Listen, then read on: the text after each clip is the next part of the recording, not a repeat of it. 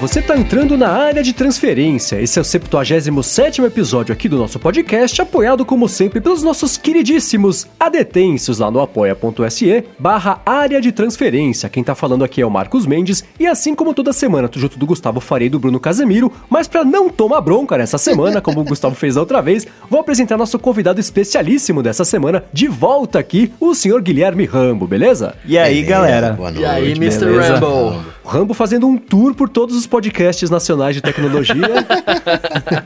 É, o World Tour 2018. Pegando Pois o é, microfone e indo de, de podcast em podcast. Isso aí, Isso muito bem-vindo de volta. Amanhã eu vou pra Espanha. É mesmo? Pra, É. Onde você vai participar? Em qual? O Appleianos. Ah, bacana, bacana. O link vai estar aqui na descrição pra quem quiser acompanhar. No- Nossa, você fala espanhol também, mano? Não. E- Eu falo em inglês lá e eles se viram. Vai usar a tradução da Siri. Nossa. Nossa, não tenho coragem.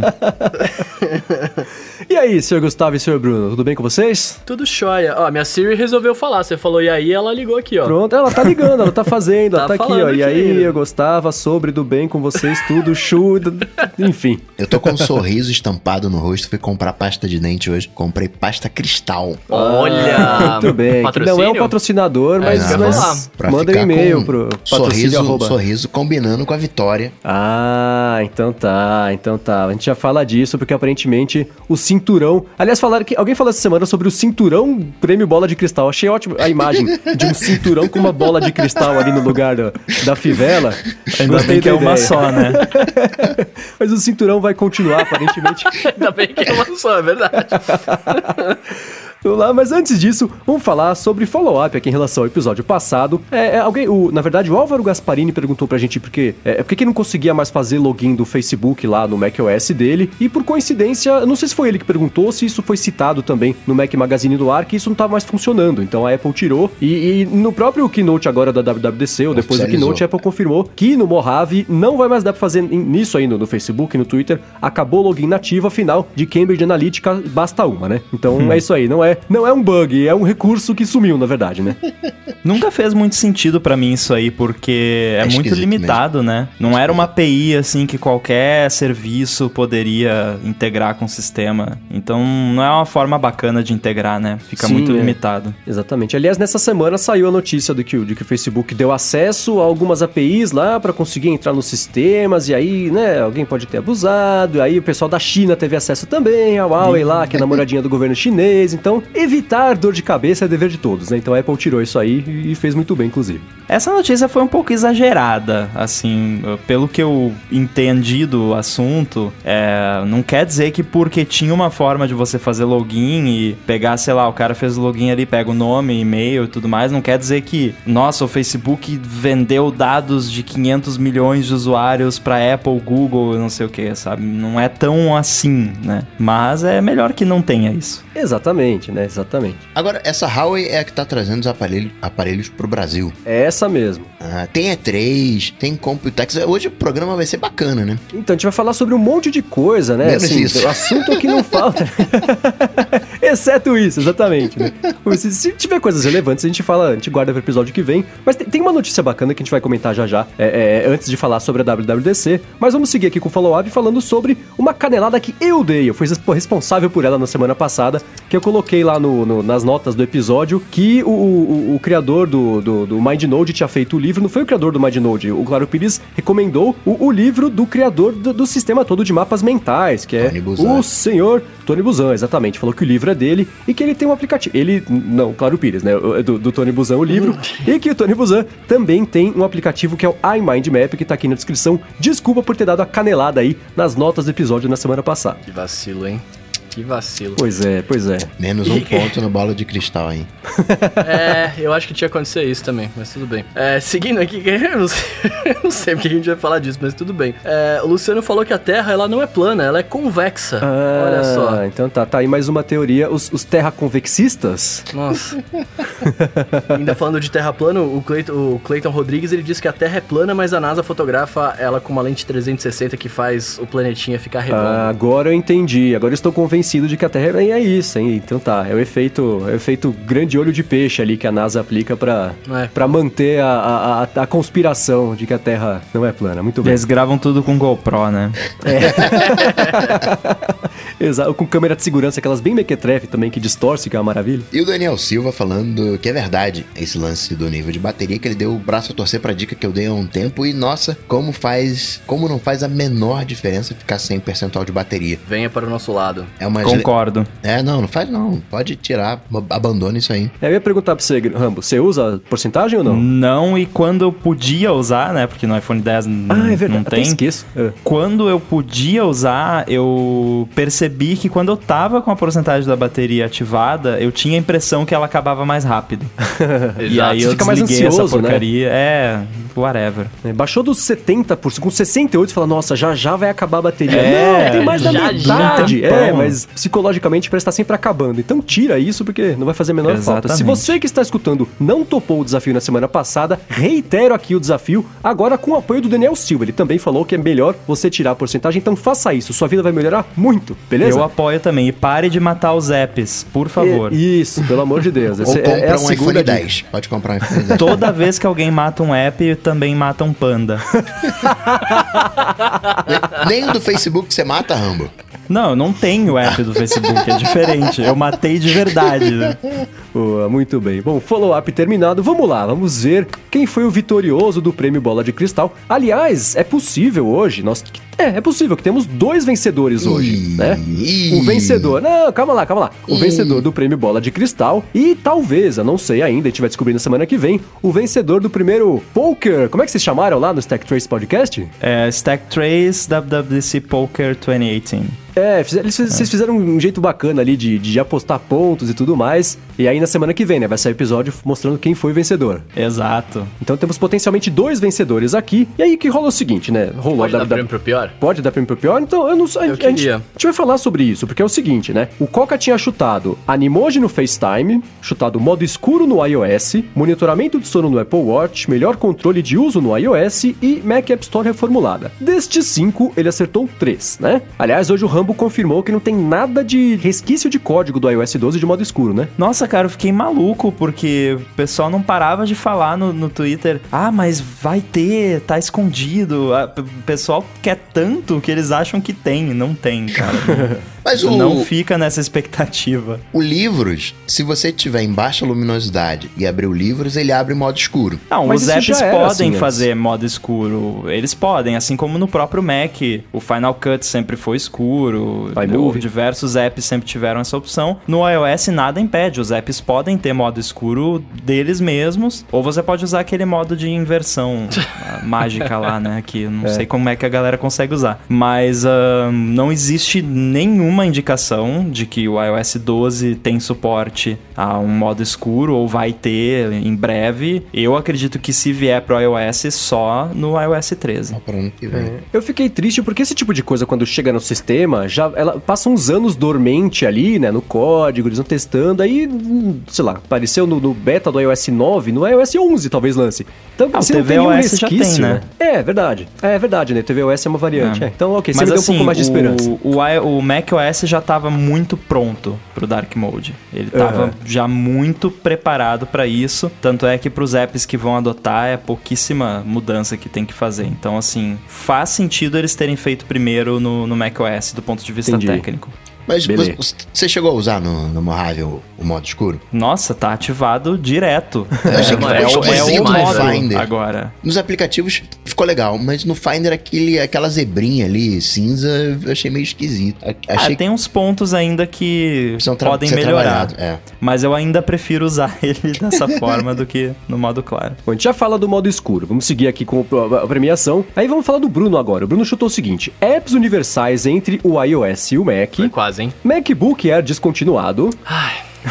Podcasts nativo no Apple Watch. Ó, ó, ó. AirPower em uma semana e lembretes reformulado. Nossa, os caras nem falaram, né, do bagulho. Então, mas- aí é o seguinte, Nossa. você acertou de verdade, é cravado um podcast nativo no Apple Watch. A Apple apresentou ali os apps universais entre o iOS e o Mac, mais ou menos, a gente vai falar sobre isso aqui. Então você ganha um zero. quase, por que eu zero que foi quase. Você ganha um meio ali, é, então. Aí tem o seguinte, né? AirPower em uma semana. Ainda não se passou uma semana do WWDC. Esse é o cara que ele quer alimentar as esperanças das pessoas até o Pode final. ser que na segunda-feira que vem você fature esse ponto e a gente pontua ele retroativamente, né? Então, Só mas que não. aí- é, só que não. mas aí você não consegue alcançar o Coca com três pontos e eu chutei notificações reformuladas. Finalmente chegou, né? Siri reformulada, não. Bem. E É. essas reformulações de notificação foram bem profundas. A gente pode falar Foram, mais sobre foram. elas depois. Sim, Foi sim, além do que dúvida. mostraram na Keynote. Ah, ótimo. É, é- por isso que viu, a gente chama Olha só. Sabe das coisas, porque vai falar pra gente coisa que a gente não sabia. Excelente. É, workflow, né, eu falei que eu queria um sinal de vida, um motivo pra compra. Rolou. Isso foi, foi bacana ver a, a, a Siri integrar o workflow. Não reformula a Siri, não ganhou ponto por causa disso, mas o workflow deu um sinal de vida e, e mostrou a que veio. E, e, aliás, fiquei bem feliz com o que apareceu por lá. Nossa, A gente fala sobre também. isso. Uhum. Aí terminando, eu falei meio atualizado que não rolou. Otim- algum tipo de otimização pro iPad Pro que também não rolou. Então eu fiz dois pontos, o Bruno fez um e-mail com potencial de chegar a dois e meio e o Coca com três pontos continua com o cinturão da bola de cristal da, da- do do nosso adivinhômetro aqui do bola de cristal ODT. Parabéns, seu Coca. É, eu tô esperando efeito especial. É, muito bem, muito bem. Aí, só Beleza. pra falar, quando o Bruno falou no, no episódio de descontinuação do MacBook Air, eu fiquei pensando, nossa, ele tá maluco apostar nisso? Cara, eu sou, eu sou, eu sou a pessoa que, que viaja aqui, cara. A gente tem que ter esse cara aqui. Então a gente vai nessa, né?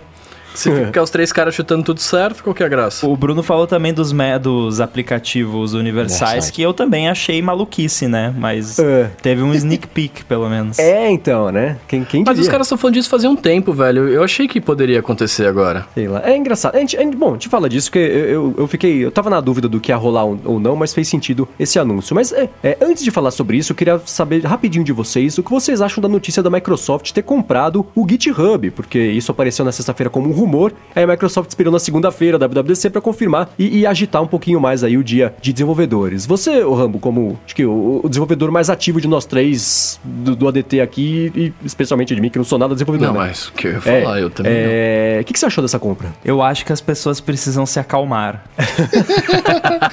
Teve gente falando que, não, a Microsoft afundou o LinkedIn, afundou o Skype. Afundou nada, pô. Ó, o Skype. é- Podia ser afundado. ele hum, poderia estar melhor, né? Mas sempre, ele sempre pôde estar melhor. O LinkedIn, pra mim, sinceramente, não, não senti nenhuma diferença antes e depois da Microsoft. A minha visão dessa compra é que não vai mudar nada. O que pode acontecer é talvez uma melhor integração com os serviços da Microsoft. Eles têm o Azure lá que você pode fazer deploy dos seus apps na nuvem e tudo mais. Então pode ter sei um botãozinho lá no GitHub que você coloca o código lá, aperta um botão e já tá no ar na Microsoft. Para quem é usa essa plataforma da Microsoft vai ser ótimo. Para quem não usa, não vai fazer diferença nenhuma. Então assim, sinceramente, eu acho que a galera tá se apavorando demais por não não que seja uma notícia irrelevante, é um fato muito relevante, mas não é nada que vai, nossa, acabar com o mundo do open source. Eu vi gente falando isso. A Microsoft tá, tá dentro do open source, eles apoiam, trabalham com open source, Tem assim como a Apple, é. o Google e tudo mais. Então, assim, eu acho que eu, se for pra tirar um- uma conclusão dessa notícia, é positiva, na minha opinião. Eu vejo o GitHub mais do que essa coisa de repositório de código, de que no olhar da Microsoft como uma rede social de desenvolvedor. É o LinkedIn para desenvolvedor. Fato. Ela, é, ó, tá dando sopa essa rede aí, vamos comprar, traz pra cá. Antes Sim. que o Facebook compre, né? Não, e o GitHub foi. As pessoas às vezes também se esquecem do modelo de negócio de Silicon Valley, né? Porque o GitHub foi uma empresa que foi desenvolvida para ser vendida eventualmente. Aham, sim. Aí quem iria comprar, não se sabe. Eu, sinceramente, prefiro mil vezes que seja a Microsoft do que o Facebook, por exemplo. Eu confio muito mais na Microsoft do que no Facebook. Então, assim, é, é o, era o destino inevitável do GitHub. Alguém iria comprar. Calhou que foi a Microsoft.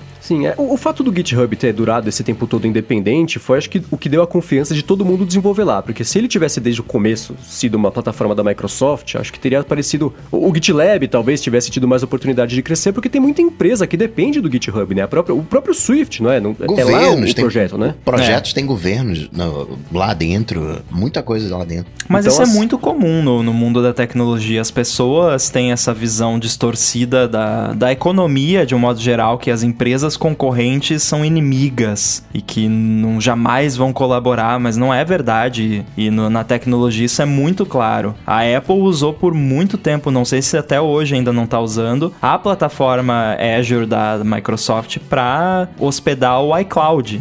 Então, assim, é muito comum esse tipo de colaboração e o fato do, da Microsoft ser dona do repositório de código onde a Apple decidiu colocar o Swift não faz diferença nenhuma. É, a única coisa, assim, e eu concordo 100% com você, Rambo. Inclusive, nessa semana eu participei do podcast Tecnicalidade, a gente falou sobre isso e eu dei a mesma opinião. Assim, pessoas, acalmem-se, não é o fim do mundo, isso não é negativo, o pessoal tá exagerando. Mas o, o, o, o fator relativamente negativo é a consolidação do poder que a Microsoft vai ter agora de programação, aquele monte de código lá na mão dela, não que ela vai usar, que ela vai roubar, mas assim, empresas, códigos é, que não são abertos, abertos que eu digo assim, né? Empresas privadas que usam o GitHub para poder desenvolver um produto ou um código-fonte de alguma coisa importante, vai estar tá lá agora que no fim das contas está na mão da Microsoft. Essa consolidação pode ser vista como uma coisa negativa, mas é claro que não é o fim da plataforma. Dá mais futuro, eu acho, que a plataforma, a Microsoft ter comprado do que ela continuar independente ou alguma outra empresa. É, é, é, é sei lá, imagina se. Como é que chama aquela empresa? A Tencent compra o GitHub, né? Imagina uma coisa dessa. Então... Não, e então, assim, se você é uma empresa de um nível que precisa se preocupar com isso, você já não está usando o GitHub, porque não faz diferença se é ou não é da Microsoft. Por exemplo, a Apple, os repositórios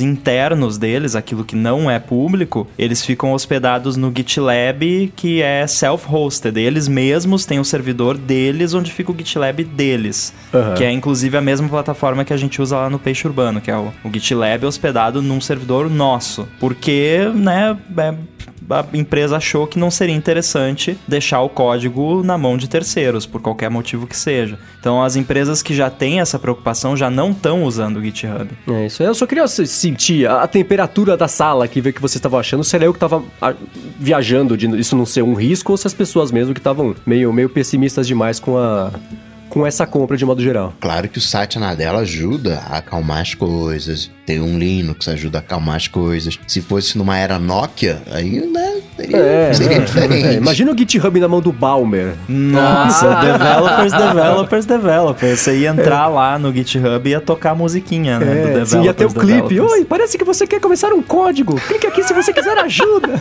Nossa, Mr. Clip, velho. Eles Enfim. fizeram vários memes, eu achei muito engraçado. Do, do clipe opa, parece que deu um conflito aqui no seu código. Deus me livre. Bom, vamos lá. Passado o assunto do GitHub, vamos pro filé mignon aqui do episódio de hoje, que claro, né, é a WWDC. Aliás, eu, vamos inverter a ordem, porque assim, eu não sei vocês, eu achei estranho e, e curioso a Apple ter começado a WWDC depois daquele vídeo divertidíssimo, né, de desenvolvedores, com o iOS, que eu achei que ia ser pro final, né? Cara, eu tenho uma parada muito sexto sentido com o keynote da Apple, que é assim, eu, eu comentei, acho que não foi no Twitter, acho que foi no, no Slack lá com alguém. Quando eles começaram pelo iOS, eu, eu falei assim, cara, vai acontecer alguma coisa. Tem motivo. tá estranho isso aí. Vocês estão começando. E ele já tinha falado que não ia ter hardware, né? Sim, então é, não, não vai ter cara. One More Thing, que vai ser algum hardware. Então, assim, eu já falei, vai acontecer alguma coisa no. E provavelmente vai ser no Mac. Porque é. não ia ser no Watch ou, ou na TV, né? É. Eles, a TV não precisava nem ter aparecido, né? É, Apareceu é, segundo ano cota. consecutivo, né? Exatamente. É. Segundo ano consecutivo que. É, então, Apple TV tem. Próximo, né? é um produto na nossa linha de produtos. É, é tipo o Mac Mini, é. Mas pintaram coisas. Vocês ficaram com dó da apresentação da Apple TV? Sim. Não, não, é, é que assim. eu, eu, eu, vi, eu vi a menina apresentando lá e falei assim: nossa, que triste, velho. Ninguém tá curtindo assim, tão batendo palma por, é. tipo, ah, beleza, Mas valeu, vai lá. Foi melhor do que uma ou duas WWDCs atrás, que era assim: ah, vamos falar sobre a Apple TV. Então, para este ano vai ter o aplicativo da Amazon. Agora vamos falar sobre o Apple Watch. Falar, meu Deus do não, céu. O melhor anúncio da Apple ever que, que eu tava assistindo com meu amigo e a gente gente se estourou de rir foi o, o Tim Cook anunciando o aplicativo TV pro Ah. tvOS na Apple TV. Que ele falou e tal, fez toda aquela introdução. And we are calling it TV. Como se E fosse a maior Quá, revelação. quá, quá, quá, quá, tipo, todo aquele suspense, né? O aplicativo e a gente vai chamar ele de TV. Pois é, foi É exatamente isso. o oposto do efeito de quando, nessa agora na WWDC, o, o, o Federico ter falado, ó, importante, hein, agora tem língua. Essa eu ri alto, cara, foi Nossa, muito bom. foi Língua muito bom. piscadela, né? Pode piscar É. sem que ele... Não, e o efeito que eles botaram no slide, melhor efeito de Uhum. slide ever, né? O G esticando, né? É verdade, é verdade. Agora que eu tô lembrando. Foi bom, foi bom. Mas da Apple TV foi isso, né? Assim, tem o negócio do single sign-on, que é ótimo pra quem mora lá fora, né? Que você assina a TV a cabo e a internet do mesmo provedor. a- o, o provedor sabe que você assina a internet dele mesmo, então você faz o login direto ali no aplicativo de filme, sem ter que fazer login, né? O, o canal de TV lá já sabe que você é assinante. Enfim, isso aí é, é legal. Mas de resto foi, foi bem. Não, o Apple evoluiu. TV foi como isso, né? decoder é interessante também. Netflix, Netflix, a TV a cabo, né, de alguma maneira. Permite que você acesse no iOS e tal, mas não, não muda vidas, né? Só dá Não, uma não. sobrevida pra TV a cabo. É, mostra que a Apple segue comprometida com a Apple TV como uma plataforma independente e, e espera que um dia ela vire, né? Mas- Sempre tem alguma área da Apple que eu não presto atenção. Teve uma, É. uma época que, que era o iOS. Eu assistia os anúncios de iOS e ficava tipo, "Nhê", não, não tava nem aí, porque eu não era muito ligado em iOS. É. E hoje em dia, é, essa área de, de mídia no geral, TV, quando eles anunciarem o lance de conteúdo exclusivo deles, eu vou estar dormindo, provavelmente, porque também não me interessa nem um pouquinho. E, ah, e a parte de AR também, que não, não me pegou, assim, até não agora ainda né? não, não me cativou. É, o AR é uma coisa que é, é, eu, eu fico decepcionado porque não pegou, porque é uma tecnologia tão legal. Lembra quando saiu o ARKit 1 ano passado? Eu fiquei louco, cara. É uma coisa tão bacana e você mexer e o aplicativo e não sei o que lá, mas não, não pega. Não, As pessoas o- não têm o hábito, eu acho, né? Não tem o hábito e o problema é que você tem que, além de se mexer muito, você tem que ficar segurando uma tela gigante, né? Pra Sim, poder brincar. é. Então, tipo, É. é, é estranho, tá Não, ligado? eu vou que falar a aqui tela- e as é. pessoas vão ficar tristes comigo, mas eu vou falar. Não pegou porque é inútil. A realidade então. é essa. Até pra jogo, Não. até pra jogo que é, tipo, não precisa, eu não tô dizendo que tudo na vida precisa ser útil, longe disso. Eu faço um monte de coisa inútil que é divertida pra caramba. Mas assim, cara, você jogar na tela do, do celular, segurando o celular ali e tal, normal, ou você ver o cenário do jogo numa mesa, não, tipo, whatever, não faz diferença. A diferença é que fica doendo o seu braço, porque você precisa ficar É, numa não, é, sim. posição estranha. Então, assim, eu acho que talvez essa parada vai pegar mesmo quando tiver os óculos, que é. É, eu ia falar o isso, que ia falar que vai eu sou sonhador. acontecer inevitavelmente. Eles estão empurrando o ARKit no iOS para já ir criando um- toda uma geração de desenvolvedores preparados para quando isso vier no óculos. E aí eu, claro, vou estar atrasado, porque eu não tô prestando atenção nisso. Não, e não só o óculos, qualquer tela transparente, né? Um vidro de carro. Quando a tela Pô, um vidro de carro com uma parada dessas, imagina. Seria muito maneiro. Um heads-up display gigante, né? É, é Iron Man total, né? Meu sonho. Shortcuts tá quase aí, vai. É, né? Quem sabe um dia. Mas bom, a Apple TV foi, foi isso, né? O, o WatchOS, ele, ele foi. Ele, ele evoluiu um pouquinho, né? Cada ano ele deu alô um passo pra podcast, frente, alô né? podcast, alô podcast. É, é, sim. Aliás, além de podcasts, o, o que eu achei mais legal até do que o aplicativo nativo de podcasts chegar é o suporte para os desenvolvedores conseguirem tocar o áudio em segundo plano, porque isso abre caminho para todo mundo que quer brincar com áudio e não consegue no relógio, né? E aí, Overcast, já pensou que é legal chegar no relógio, mais aplicativos de podcasts, que eles funcionam hoje na gambiarra, né? Mais ou menos. Sabe Então, o que, que eu tô gostando muito da Apple de agora, que não era assim na Apple do passado? Ah, desculpe o pessoal que fala na época do Steve Jobs, mas eu, obviamente, né, era muito fã do Steve Jobs. eu acho que o cara foi muito. E ele sabia fazer apresentação. Você não ficava Não, ele sabia apresentar, Você ele não era um ficava dormindo. excelente. Eu, pô, teve hora que eu dormi nessa segunda-feira. Não, Ele era excelente ah, ah, diretor de produto, né? De, de direcionar pra onde um produto deveria ir e tudo mais. Mas assim, uma coisa que a Apple não fazia e que eles estão fazendo muito agora, que se reflete nessa parada do podcast, quando eles desenvolvem uma, uma nova funcionalidade no sistema de API que os desenvolvedores vão poder usar, eles vão lá e usam. Eles uhum. vão lá e criam alguma coisa prática que os usuários vão utilizar no dia a dia. Por que, que isso é importante? Porque eles vão sentir o que, que tá ruim, eles vão ver o que, o que não funciona e vão corrigir. Eles vão corrigir para eles e, por contrapartida, corrigir para os desenvolvedores também. Porque assim, é impossível você trabalhar desenvolvendo um negócio que você não usa e o negócio ficar bom. Seja um app, seja uma API. Então, o lance do podcasts, por exemplo, eles fizeram a API de áudio pro Apple Watch nova, cheia de recursos, e fizeram o app de podcast que usa essa API. Então, se tiver problema nela, o app deles vai sofrer, eles vão sofrer, eles vão ter que ajeitar e vai ajeitar para todo mundo. Sim, é, eu tinha exatamente essa teoria também de que assim, são, e, e para tudo que quando o Apple Watch começou, eles usavam um monte de, de APIs privadas, não sei exatamente como é que chama o termo, mas assim, é eles mesmo. não jogavam, é, ah, tá vendo? Só tô aprendendo. é, eles tinham acesso a coisas que os desenvolvedores não tinham, então os aplicativos de terceiros eram muito mais fracos do que os nativos, né? A Apple, inclusive agora com o Marzipan, que a gente vai falar daqui a pouquinho também, da Apple, que em inglês eles chamam dog fooding, né? Que você comendo Exato. a própria comida, né? Pra conseguir. Aí sim, ela fala assim, ó, você vai brincar com as mesmas regras que todo mundo, só que você pode evoluir as regras porque as regras são suas. Aí eles vão evoluindo e todo mundo ganha com isso. Então, essa, esse jeito novo de tratar áudio no Apple Watch, eu fiquei felicíssimo que chegou, porque vai, vai deixar mais útil para todo mundo, não só para as coisas ali nativas da Apple. É, esse lance de, de você fazer o, o dog fooding é muito importante. Isso melhora muito a qualidade final das APIs para os desenvolvedores e isso se reflete no usuário. E um exemplo, outro que a gente pode dar é alguém falou no chat ali que eles não devem usar Siri. De fato, de fato não devem usar. Uh, mas assim, uh, tô brincando, tá? Eles, eu, eu, tenho certeza que eles sabem o quão ruim a Siri é, mas é óbvio Sim. que eles não vão chegar lá no WWDC e falar, ei galera, a gente sabe que a Siri é ruim, tá?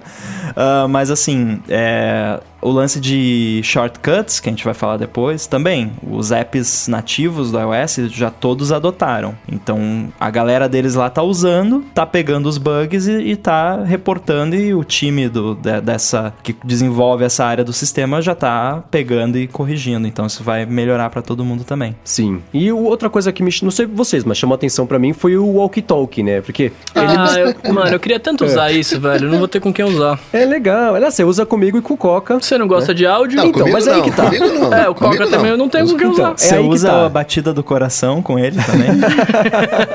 Porque eu, de... vocês sabem, eu detesto áudio, mas eu achei o walkie talkie divertido. É, a Nossa, eu mandei né? um áudio para você hoje, que vergonha. Então, então, mas não tem problema. Você e era da um Siri áudio. ainda. Nossa, é verdade, né? Que você juntou duas coisas que eu, que eu abomino. Mas, é, é, mas não, você tinha um propósito você, você mandar esse áudio, né? Mas. Tá tentando é... consertar, vai lá, vamos lá. Não, é verdade. Mas o, o walkie talkie, ele, a ideia é divertida, apesar de eu detestar áudios, né? E fica bonitinho, legalzinho ali, o esqueminha mesmo de walkie talkie com barulhinho e você conseguir receber e tudo mais. A boa notícia é que não vai ser você mandar, eu mandar um áudio pro Bruno, né? E aí o áudio tocar do nada, ele tem que ativar, né? Melhor Nossa. do que. Imagina, você tá dormindo e daqui a pouco o Coca mandou um opa!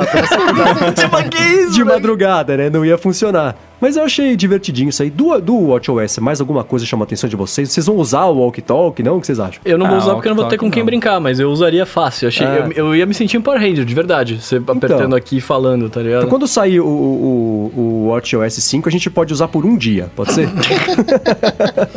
mas esse Walk Talk, ele é por proximidade, né? Não dá pra usar pela web ou dá. Eu não, acho... pelo que entendi é pela web, sim. É, é, pelo que eu me lembro, ele usa Bluetooth pra, é. pra se você estiver por perto, mas você consegue sim usar tanto que rolou lá na, na apresentação do, do da, da mulher fala... de bicicleta lá, fazendo a bicicleta no palco, tava falando com a filha, né? Era, aquilo foi, foi fake, na verdade, né? Mas a filha não estava lá do lado, estava na casa dela, sei lá, fazendo lição de casa. Então, é, é, pro Wi-Fi também rola. Ou o LTE, né? Para os relógios que terão LTE, assim como o Brasil terá, ó, que beleza. Isso, é. isso me chamou mais atenção. Mas, assim, como uso no dia a dia, ok, legal, podcasts. Mas eu não me vejo usando podcast pelo, pelo relógio. Legal você ter detecção automática de início e fim de atividade, mas eu não usava dessa maneira, já usava o Runkeeper. Então, o WatchOS no meu dia a dia tá tipo tvOS. Eu ia dizer exatamente isso, que uh, e, não, e não é porque não é bom, é porque assim, o, o WatchOS e o, e o tvOS, eles são para um uso mais passivo, assim, você ah, no tvOS, você senta no sofá, acha o que você quer assistir, dá play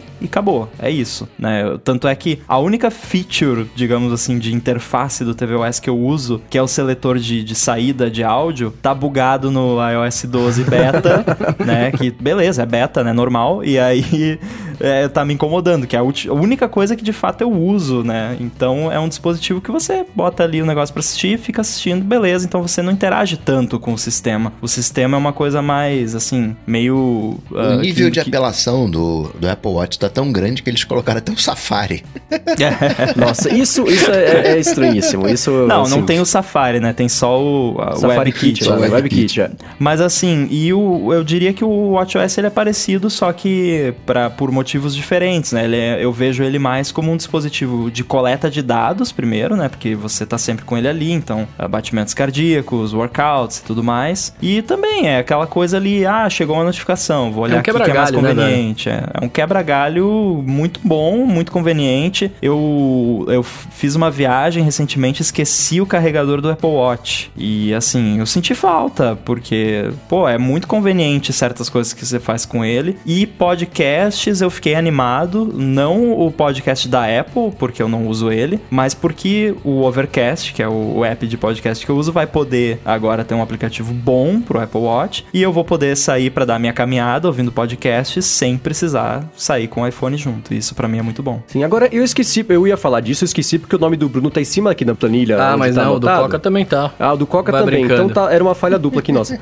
Mas eu gostei do, do lance do exercício automático, porque o jeito que eles montaram, assim, assim, é bacana um sistema e todos os relógios e pulseiras têm, menos o Apple Watch, eu sei, né? De você começar a correr e ele, ah, beleza, o cara tá correndo, começa a registrar a corrida, aí você parou de correr, ele para de registrar a corrida, ótimo. O do Apple Watch é diferente, ele vai fazer o seguinte: você vai começar a correr e esqueceu de ativar o exercício, ele vai perceber que você tá correndo e vai falar: escuta, você tá correndo, quer que eu ative? Aí você fala, sim, quero. Ah, beleza, então você começou a correr há 5 minutos, eu vou de 5 minutos atrás, daqui em diante também, registrar o exercício. Mesma coisa pro fim, né? Eu, eu vivo acontecendo isso, eu saio de casa, chego aqui no loop para poder trabalhar, aí eu, eu, registrei a caminhada, né? Daqui uma hora eu ligo e falei, putz, tá ligado até agora aqui, gastei bateria à toa. Então ele vai fazer a mesma coisa, ó, você parou de fazer exercício? Aquela hora eu parei aqui para você, confirma, beleza, pá. Então é, é, um jeito mais proativo que vai evitar, que eu falei de novo aqui no Tecnicalidade dessa semana, que vai é, é os falsos positivos, né? De você é, é, ganhar calorias ali a mais que você não gastou, tempo de exercício a mais que você não fez. Então eu gostei da implementação, apesar dela ser meio mais enroscada do que automático ali. Mas o que,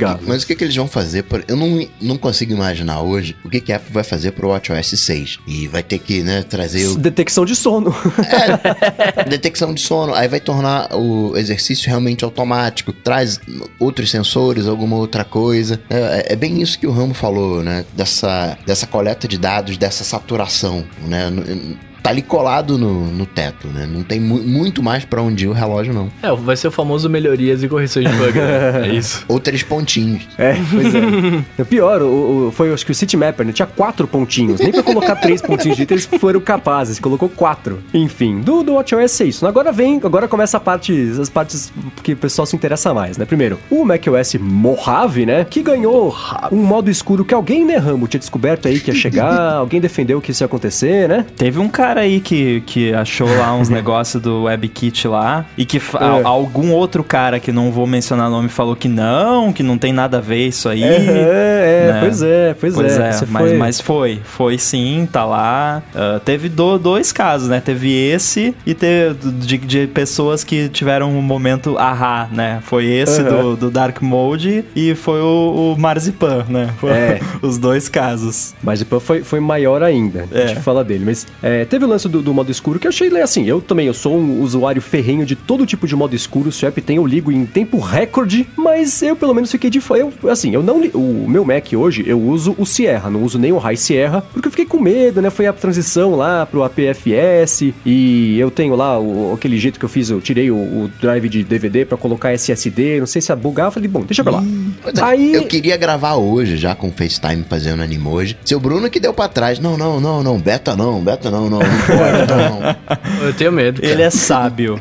Tá vendo só? Eu tenho medo, vai que dá tá ruim. resguardado. Mas, eu persigo é... uma vida segura. Viu só? Esse é o pessoal do, não, vai na frente, vai na frente, vai, vai. vai que eu já vou. Mas enfim, isso aí é, é, eu não atualizei, mas na hora que eu vi modo escuro, eu falei, beleza, vou atualizar pro Mojave, né? Vou pular uma versão e vou me render. Aí não, meu Mac é de 2011 e Mac de 2011 não vai ter suporte. É só de 2012 Puts. pra frente. Chegou Então, a hora, né, de fiquei- se trocar esse Não, Mac aí. esse aqui, é, é o- o desafio é eu completar 10 anos com esse Mac. Se, se eu completar 10 anos com o Mac, aí eu penso em comprar um novo, que dá tempo suficiente da Apple voltar atrás e matar esse teclado imbecil que ela tem no MacBook Pro e fazer um teclado decente. Vamos falar sobre a, a- a WWDC, né? Em a Mac- outubro. Outubro vai lançar. É? Ah, olha, vocês ouviram Vou chutar primeiro, isso, hein? eu vou chutar isso. Aí isso é informação privilegiada agora, não pode mais chutar. Não, até lá a gente esquece. E a Mac App Store nova, vocês gostaram? Nossa, mas vocês ouviram o grito que, que deram na Então. hora que. Eu botei no, no Twitter lá, vamos ver se a Tá gente aqui acha na o link. Descrição o É, tweet. Um cara gritou de uma forma que parecia que tinha explodido o pulmão dele, sei É, eu lá. tenho duas teorias. A primeira é que esse é um cara que tava muito afim de ver a Mac App Store nova, ou esse era o único cara que trabalhava na equipe da Mac App Store ainda. quando... É o estagiário que contrataram. então, Não, você sabe um quem é esse cara? Eu vou dizer quem é esse cara. Esse É. cara sou eu.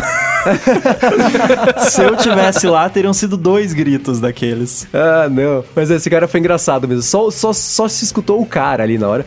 Mas ficou bonita a Mac App Store, né? Ela manteve a personalidade da Mac App Store, mas com essas, esse, esse layout novo que chegou na App Store do iOS Não, e eu passado. falo isso porque eu tava, sei lá, fazia uns quatro anos que eu. Toda a WWDC eu ficava, nossa, esse ano eles têm. que Eles lembram e- que ela existe, né? E, cara, e não é, não é bobagem, assim, quando a gente fala. Eu, por exemplo, sempre fui um cara muito do Mac, tenho um aplicativo publicado para Mac comercial, e eu desanimei de desenvolver para Mac OS, de certa forma, porque eu tinha essa impressão que todo mundo tava, né, até, uns, até pouco tempo atrás, de que a Apple tinha abandonado o Mac, que o Mac ia morrer daqui a pouco, e a, a Mac App Store era a, a vitrine, literalmente, desse abandono, né? Era mesmo. E agora eles mostraram que foi só um lapso mesmo de, de tempo, de questão de foco, e que agora eles tiveram um tempo pra focar e reformular. Então a Mac App Store tá aí reformulada, um design mais bonito, moderno, features que não tinha antes, vai ter aqueles uh, stories, né, Today que tem na, Não vai ser today porque vai ser atualizado só uma vez por semana, né? O conteúdo é menos volumoso, então Virou faz sentido. Discovery, né? Discovery. É. Isso. Então, assim. disso. Não, e inclusive tem uma aba dedicada para develop, que é uma aba só de ferramentas de desenvolvimento. Ah, que legal. Achei muito bacana eles darem esse foco, porque é uma categoria muito popular na, na Mac App Sim, Store. sim. A É. Penny que, que entrou no início, né, na, na inauguração da Mac App Store, decidiu sair ano passado. Falou, pô, isso aí tá cheio de barata, vou sair fora. tá voltando agora, né? Fizeram Então, as pazes. Rolou uma questão que foi assim, a galera começou a se perguntar, o que que aconteceu? Por que que eles voltaram, né? é? O que que fez os caras voltarem? E aí, assim, eu posso citar três motivos. Primeiro, o foco, novamente, na Mac App Store, um redesign, fazer um negócio moderno, bom e tudo mais. Segundo, agora vai poder ter trial na Mac App Store sem ser... É assinatura. Subscription, né? Qualquer app, tanto no iOS quanto no Mac, vai poder ter trial. A regra ficou complicada, essa nova regra, não ficou? É, é um pouco confuso, mas a galera vai se achar. E, e vai ter também é, trial, esse lance aí. Ah, e ah, o Sandbox no, no Mac mudou também. Então, aplicativos como o Transmit, por exemplo, que você tem um navegador de arquivos dentro do app, isso não dava pra fazer no aplicativo da Mac App Store. E agora vai dar pra fazer. Então, são esses três motivos. Sim, e eles explicaram também como é que o, o modelo de negócios que é interessante. Eles falaram o seguinte, né? Que o Transmit 5 pro Mac, lá na Mac App Store, vai ser com, com assinatura. E o Transmit 5 baixado direto vai ser uma compra. Então a pessoa pode escolher o que ela quer. Ela compra o aplicativo direto, ou na Mac App Store ela assina, né? E aí quem acha que é um, jeito é caro, ou precisa de, de usar rapidinho ali, vai ter os dois jeitos de atacar o mesmo mercado dependendo da necessidade do cliente. Eu achei isso é, é uma experiência interessante. A Panic é uma empresa que experimenta muito e, e é criativa nas experiências, especialmente da parte de plano de negócios, de como é, é, colocar um aplicativo pra galera conseguir baixar, usar. Enfim, eu Bem gostei. bacana.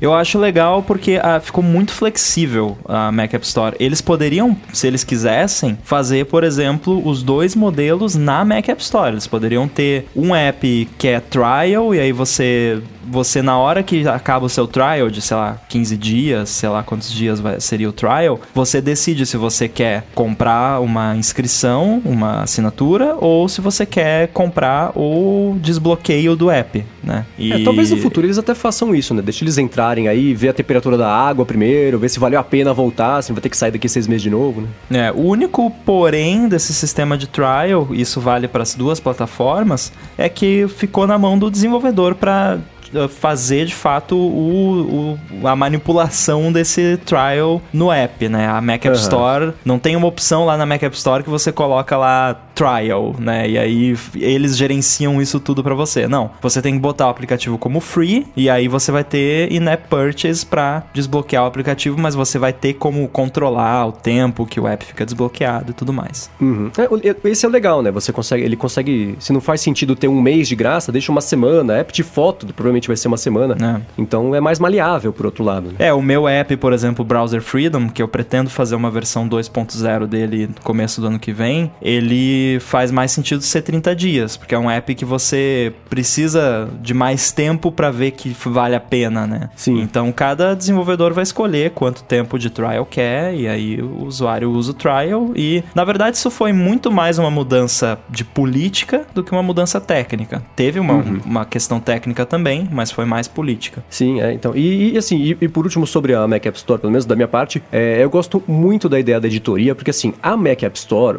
para quem navega para hoje, é um lixo. Só tem. A, só, você faz uma busca, você quer achar um aplicativo bom, você não consegue. Porque tem tanta porcaria ali, que qualquer um lança qualquer coisa, que é difícil você achar os bons aplicativos. Então, tendo essa editoria que vai fazer a curadoria dos apps que merecem destaque, né? Vai ajudar a divulgar as coisas que merecem ser divulgadas, né? Acho que isso vai ajudar bastante quem é desenvolvedor sério, que quer trabalhar direito, mas não consegue porque lança o aplicativo em meio a um monte de porcaria que tem ali junto que nem funciona, enfim, né? Que é, até desvaloriza é o seu aplicativo, né? Que você sim, tem um sim, aplicativo e... bem feito e tudo mais, ele vai estar ali do lado de uma porcaria que foi de, feita para roubar seu dinheiro, basicamente. Exatamente. E desvaloriza a própria Mac App Store, né? Então isso é, é ganha de todo mundo. Eu só espero que eles não. Que nem. Às vezes você abre a App Store, tem lá, app do dia, sei lá, Candy Crush. Você fala, poxa, vocês precisavam mesmo promover é, né? o Candy Crush, cara. Netflix, né? cara.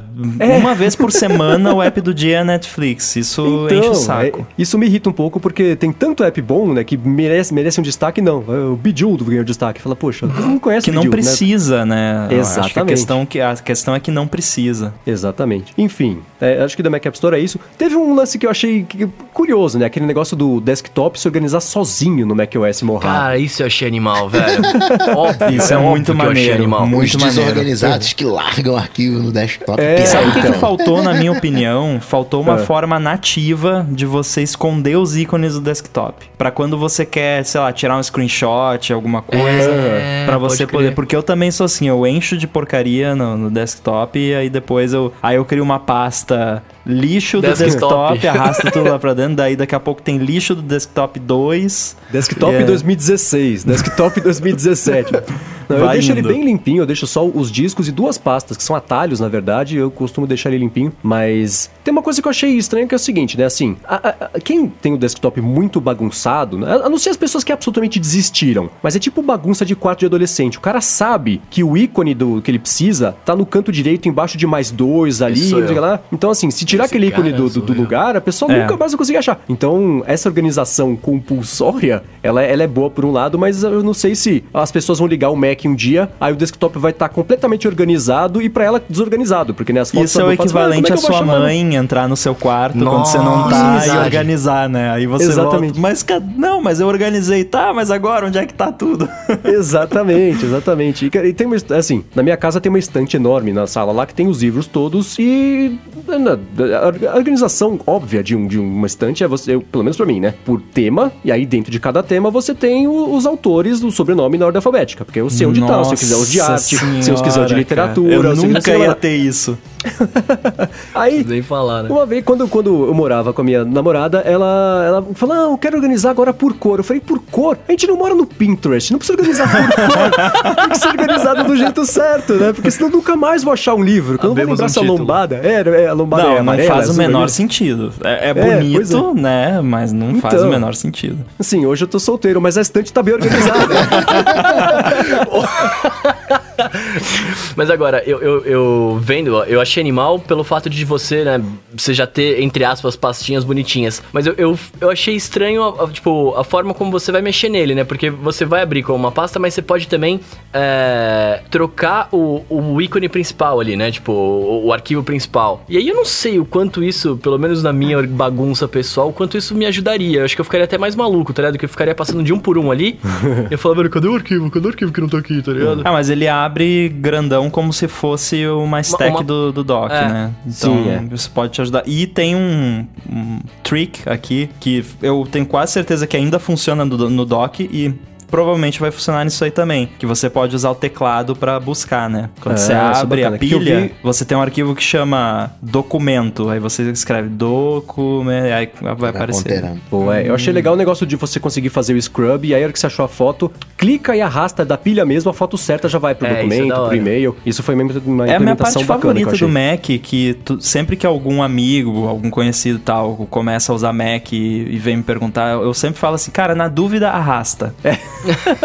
qualquer coisa, menos o aplicativo Fotos, né? Mas qualquer, Hum. qualquer coisa, no geral, você... Ah, eu quero pegar isso aqui, fazer não sei o que... Arrasta e vê o que acontece. Sim, é. E assim, e, e uma menção rápida, uma coisa que eu gostei muito foi de ver a, a plataforma de screenshots. Oi? O Coverflow? O cover... Cara, o Coverflow está voltando! É, nossa, quando ele Isso mostrou aquilo, eu fiquei, nossa, isso aqui me lembra a apresentação do Leopard. É, então, porque assim, tem- eu sou viúvo de duas coisas da história da tecnologia recente. A primeira delas é o Coverflow que eu absolutamente adorava, e a segunda é o Google Reader. O Google Reader não volta mais, mas o Coverflow está voltando, então, bacana, né? Mas, Menos então, esquemórfico, mas voltou. É, é, tá- tá- é, um, é, um, é um começo, é um começo. Mas o que eu gostei muito da parte de screenshots é que tá mais fácil fazer mais coisa, né? Então você tira um screenshot agora, ele aparece pequenininho, que nem no iOS, só que do outro lado, né?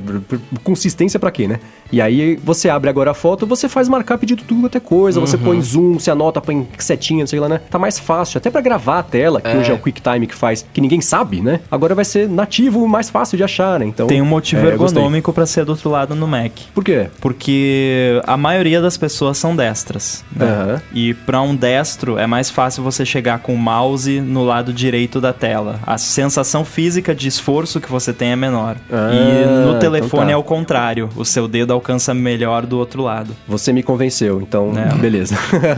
Diferença. Momento designer. Por isso que É. não pode ter juntar iOS com macOS. Tá aí, ó. Tá vendo aí, só? tá Senão aí, o ó. screenshot vai ficar no meio, aí não vai dar Vai pra ficar ficar todo mundo com tendinite. E no meio tem Note. A gente já sabe que tem Note, então, né? É. É, exatamente, exatamente. De macOS, tem mais alguma coisa que vocês queiram falar? Ah, só falar que o Dark Mode é lindo.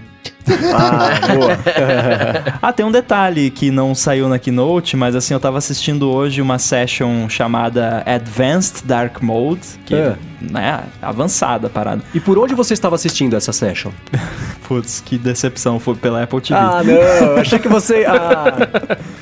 É Então que eu finge que você assistiu pelo seu aplicativo e aqui. conta sobre ele aqui. É, mas enfim, eu tava assistindo e eles falaram assim. ahn, ah, é bom você fazer dessa forma porque vai que, né, daqui a pouco a gente introduz alguma outra outro tema, né? Aí Hum. já vai funcionar com esse outro tema, né? É. Hint, hint.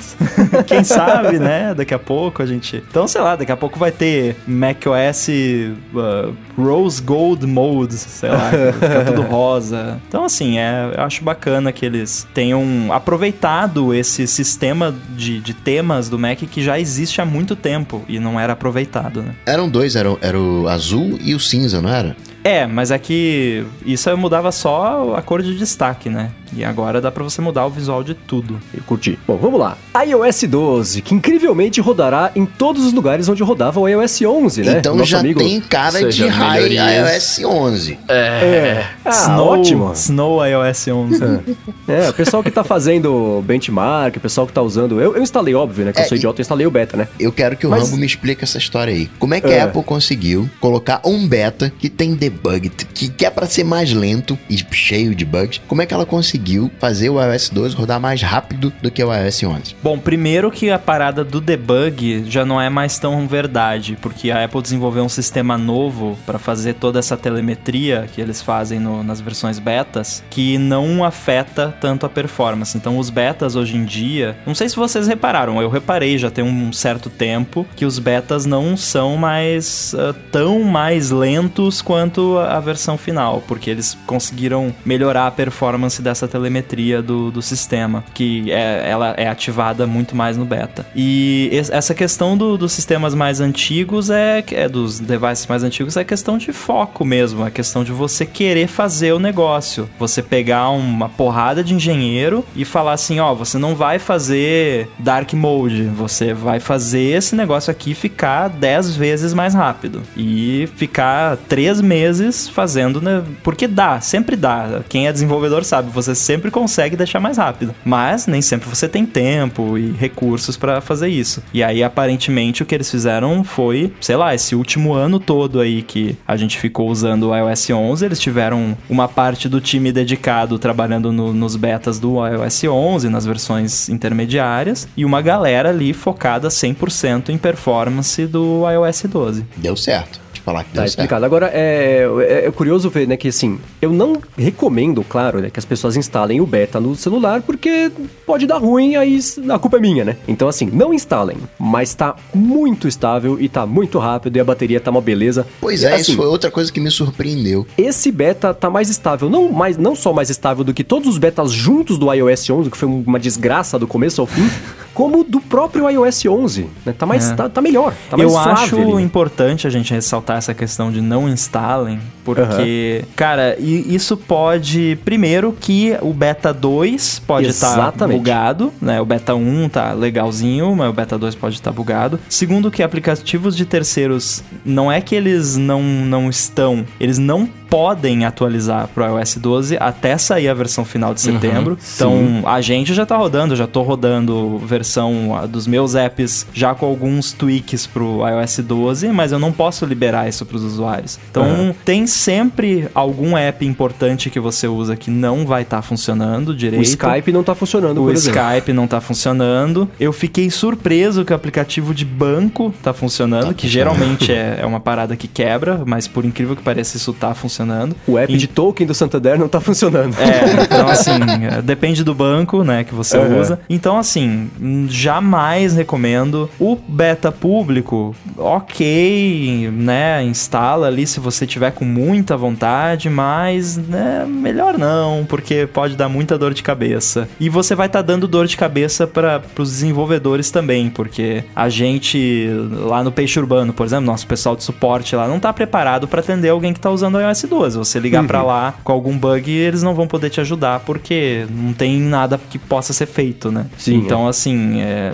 eu não recomendo nem o beta público, a não ser que você esteja assim com muita vontade mesmo, mas sei lá, não, não é legal não. Tem, pra usar beta, você tem que entrar no espírito beta. Tem que entrar é, muito no espírito. É. Aí é espírito de jailbreak, é espírito. E não tá funcionando, e você vai rir que não tá funcionando, vai pegar o computador, vai dar um jeito de fazer. Passar não... três horas restaurando restaurando o device. É, não, não é para reclamar depois, né? É, não pode reclamar. Aliás, eu é. adorei, né, que acho que desde o iOS 10 não pode fazer review. alguma coisa, você não pode fazer review se você Nossa, tá no finalmente, né? Isso era um é. inferno. Finalmente. Agora, né, de, de, de, aliás, teve uma coisa também que tá bugada aqui, que é o screen time, que eu saí dele porque tava numa família compartilhada lá, agora eu não consigo voltar, tem que esperar. Hum. E é um hum. problema do beta. O próximo beta talvez resolva isso, não resolveu, vou passar, sei lá, um mês e meio aí sem conseguir mexer na brincadeira nova. O não perturbe tá meio bugado também. É? O meu tava ativando sozinho do nada, sem tá scheduled, sem nada. Tipo, ele tava ativando sozinho. Eu nessa de terça para quarta, eu ganhei três horas. Eu tava concentrado fazendo uma coisa, e do nada eu olhei pro relógio. Caraca, uma e meia já? Tá tarde. Aí não, não pode ser uma e meia. Não, não pode ser uma e meia. Ele tinha perdido o fuso. Ah, é. Não, teve isso. É verdade. Muito importante. Cara, eu esqueci disso. Eu tava aqui também, logo depois da WWDC, eu instalei o beta antes de terminar a Keynote já, já tinha instalado o negócio. Eu tava aqui, aí eu olhei, ué, mas já são, sei lá, sete da noite. aí eu fui olhar, eu- daí eu fui ler o release notes e aí tava falando, ah, o ajuste automático de fuso horário pode não estar funcionando.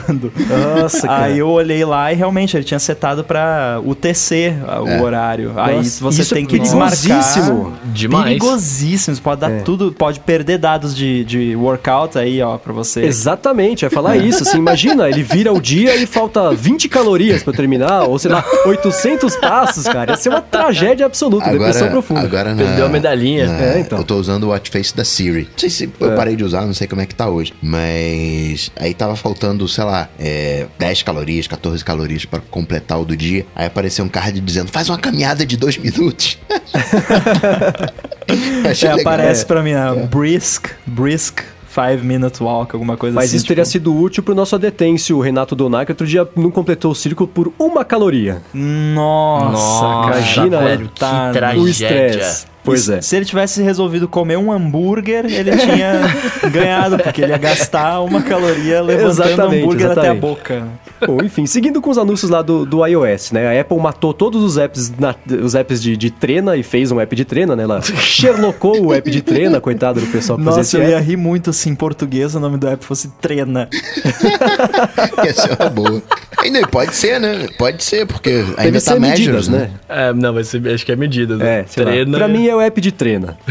Enfim, isso é bacana que, de novo, né, vai fazer as pessoas usarem o, o, Trena. o A próprio. AirKit, né? A trena também. Mas o AirKit, né, que, que talvez Aí, não tenha... então, eu falei, eu É uma tuitei isso função, ontem. é. A única função útil do AR, eles fizeram Sherlock agora dos apps na- de terceiros, né?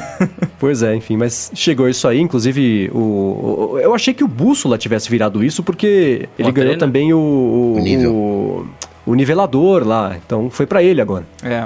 Enfim, Eu fiquei, aí. eu fiquei faceiro, porque eles fizeram uma implementação muito boa, né? Pô, é, são eles que fizeram o framework e tudo mais. E, e, é, e é, de fato, é útil esse lance de medida. Eu fui comprar uma TV, por exemplo, usei pra medir o móvel pra ver se ia caber, né? Esse é um exemplo de uso de realidade aumentada que eu acho que vinga. De todo mundo que eu perguntei, o único uso prático que eu vi a galera fazendo, tirando a galera que brinca, né, ali com o filho e tal, aquela coisa, é de ver como vai fi- se cabe na parede. Ah, vou comprar aqui Sim. a TV, vamos chapuletar lá na parede aqui, dimensões, vamos ver se se encaixa. Isso é Vamos se- fantástico. É isso, é legal. Sim, isso vai ser útil pra roupa, pra comprar móvel, né? Comprar qualquer coisa nisso aí. Mas Não, e aí do- quando tiver, tem, por tem. exemplo, os óculos, né? Com de device telefone e tal já dá pra fazer, mas quando tiver um óculos de AR ou até VR, você você vai olha, poder, né? sei lá, você contratou um arquiteto pra fazer o seu apartamento, você vai poder andar dentro do seu apartamento. Nossa, imagina, Isso vai ser verdade. muito Nossa, é maneiro. verdade. Pode crer. Mas enquanto isso não chega, vamos Eu falar sobre sonhando. mimojis. Bom, eu achei, achei mó da hora o Tim Cook ali. Eu quero um no- Studio, É, né? só quero saber disso. Eu quero um Mimoji Studio. Estamos trabalhando nisso. ah, muito bem. Não, não, não, não- comentamos sobre produtos não anunciados. É um ligados, produto isso? na nossa linha de produtos. Boa, boa. Pra quem não sabe, o Rambo tem o Animoji Studio, que virou asterisco, asterisco, asterisco Studio, né? Isso, porque eu recebi uma cartinha do Tim Cook. Pois é, pois é, falando, pare de usar meu nome, né? Mas enfim, eu, eu, assim, eu acho, eu sei que os animojis são uma, uma brincadeirinha que perdem a graça Ah, depois é de alguns minutos ou de alguns dias no máximo de uso, mas ele deixou o Note um pouquinho mais bonito pra mim. deu uma vontadezinha de ter só pra fazer meu bonequinho ali. Depois já vendeu o iPhone, mas só pra fazer o bonequinho ali porque Tipo eu achei bem poke, legal né? conseguir fazer.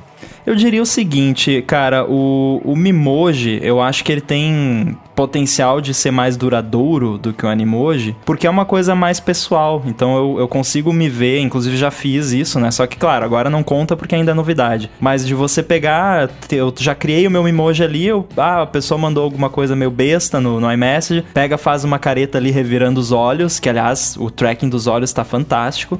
Sim. Pega, arrasta o sticker ali, pronto. E, e é você, né? E assim, as opções que tem são muito variadas. Então você consegue criar um, um personagem que fica de fato muito parecido com você. O do Coca tá igual, velho. É, então. Não, você Meu tá irmão fez também, ficou igualzinho. Você tá deitado na cama, quer fazer um videozinho, mas não quer mostrar que você tá deitado na cama, largadão. Você bota, você disfarça com emoji, em vez de colocar pancake. coloca com emoji. Aliás, vocês viram o comparativo com aquele outro da, da Samsung Nossa, lá? meu Deus. Meu Deus do céu. Mas, mas a Apple poderia fazer o automático, né? Abrir a câmera, ó, não, toma aqui o teu Mimoji pronto. É, que nem o, o Bitmoji, acho que é assim, né? Ele cria mais ou menos. Ah, o próprio esse da Samsung faz, faz isso. Mas, cara, esse da Samsung, ele, é, ele é, é uma catástrofe absoluta. Ele é muito feio. Parece um pesadelo que deu É, errado. cara, eu tava vendo, parece que aquelas animações estilo Shrek's Love, Shrek's Life, sabe? Isso, é. É muito feio. E assim, né? Eu entendo que é legal que, que é, rastreia, mas, cara, isso não podia ter ido pro ar. É o E tipo de coisa que, fique assim. bem claro aqui, porque as pessoas adoram falar. Eu não sei porque tem uma galera agora que pegou mania de achar que eu gosto da Siri. Não sei por quê.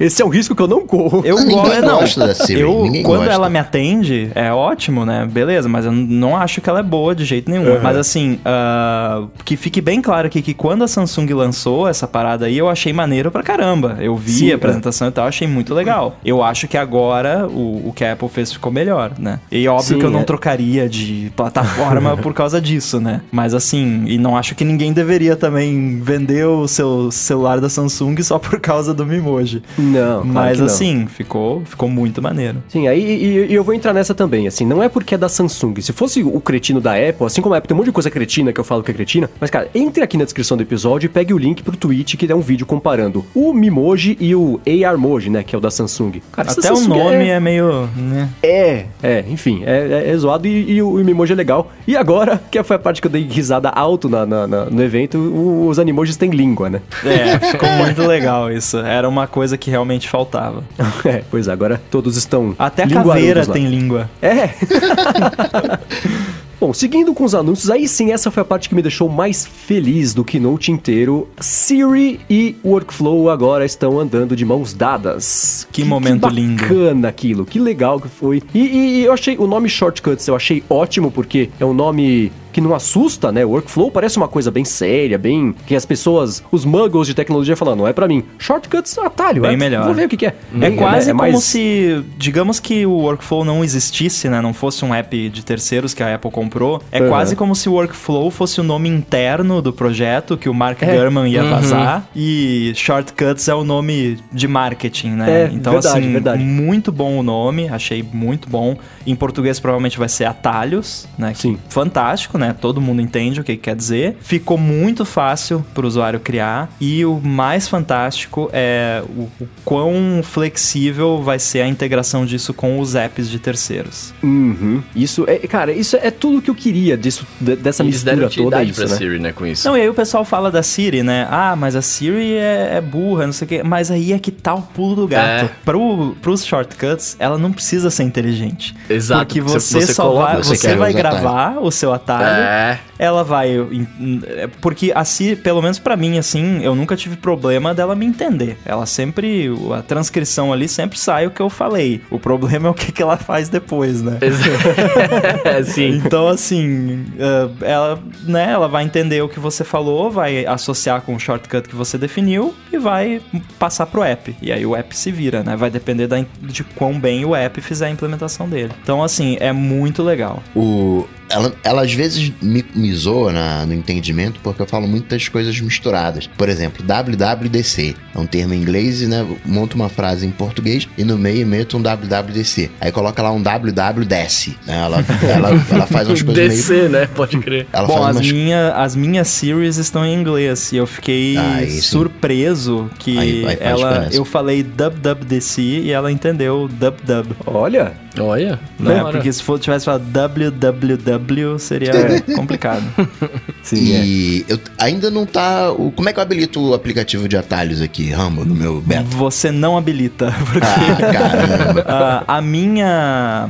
O meu palpite é que o aplicativo Workflow vai deixar de existir. Ah, é- E- esse é o meu medo, sabia? Mas então, Não, mas- mas eu é acho que É você não inevitável, precisa ter medo, sabe por quê? Porque o aplicativo Shortcuts é o Workflow com um nome diferente e um Uhum. ícone diferente. E mais capacidade. Se não perder os repositórios, o acesso dos É. repositórios, aquilo é. que a galera já tem rodando, eu acho legal. Eu creio que Mas não. eu acho que não perde, Eu cara. creio que não vai perder. E a grande vantagem é que os atalhos, diferente dos workflows, você não vai mais estar usando uma gambiarra. Que é basicamente o, os workflows eles usavam o, o esquema de URL dos URL. aplicativos. Que assim, não, não que seja uma gambiarra, mas é, não é assim uma coisa muito bacana. E o- os atalhos, o- os aplicativos, eles vão poder responder. Então, assim, você vai poder invocar um atalho e o aplicativo vai fornecer uma resposta para Siri, que a Siri vai poder falar para você ou que vai poder e ou aparecer na tela, né? Tipo, eu vou poder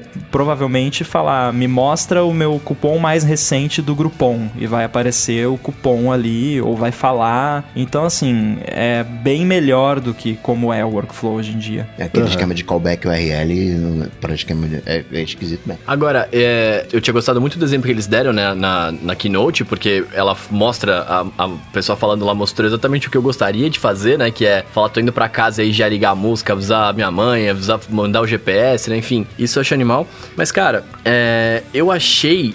Eu achei, e aí eu que- queria saber o que que vocês acham também. É, a Apple sabe que a Siri não funciona, falamos disso aqui agora cedo, né? Será que isso não foi um- uma remediada? Tipo, vamos pôr um esparadrapo na Siri aqui, porque a gente não tem o que fazer com ela direito, né? Tipo, a gente não vai melhorar ela tão rápido, então vamos Concordo. fazer pelo menos Mas ela, ela, o- ela entender. o Ramos né, falou as uma palavras. coisa aí. Concordo, é, mas é um esparadrapo bonitinho, cheiroso.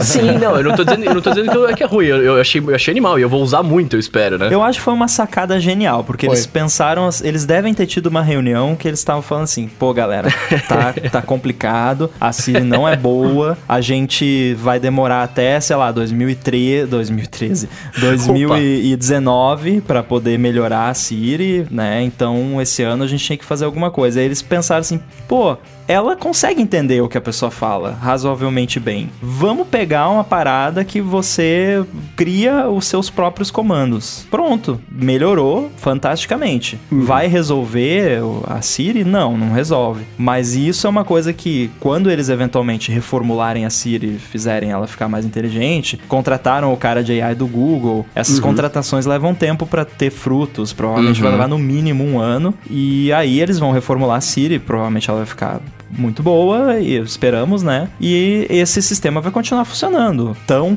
bem quanto Sim. ou até melhor do que agora. É, e vai ter um ano pra evoluir, né? É isso, Exato. acho que sim. É, re- é- isso aí é resultado da reunião do tipo, o que, que dá pra fazer agora? E aí fizeram isso, e, e saiu aparentemente, né? Não mexi ainda, mas saiu bem feito e, e é bem promissor. Isso é Então, o que assim, temos pra hoje. É, é, mas, mas já é o suficiente pra, pra agora, né? A Siri não vai concorrer de, de igual pra igual com o Alexa e com o Google Assistente ainda, não vai, claro. Mas pra quem, especialmente pra quem usa o ecossistema inteiro do iOS, vai ser extremamente útil no dia a dia, que é o que É, isso que eu ia falar. que- A- que Às vezes né? até mais útil, né? Pessoal do iFood, se estiver me ouvindo, pelo amor de Deus, vocês integrem shortcuts, porque eu quero pedir a minha pizza de pepperoni com a Siri. Ia ser sensacional. Agora, o, o, o Rambo tava falando aí de que é, a Siri burrinha e tal. Eu tô gostando dos atalhos que ela tá me sugerindo. Porque embora o aplicativo Atalhos não esteja ainda funcional, você não consiga ter vários, se você for em ajustes eh, Siri e busca, tem ali já um atalho Michuruca, onde você tem um nível, que é o mais shortcuts. E as coisas que estão ali tem muito a ver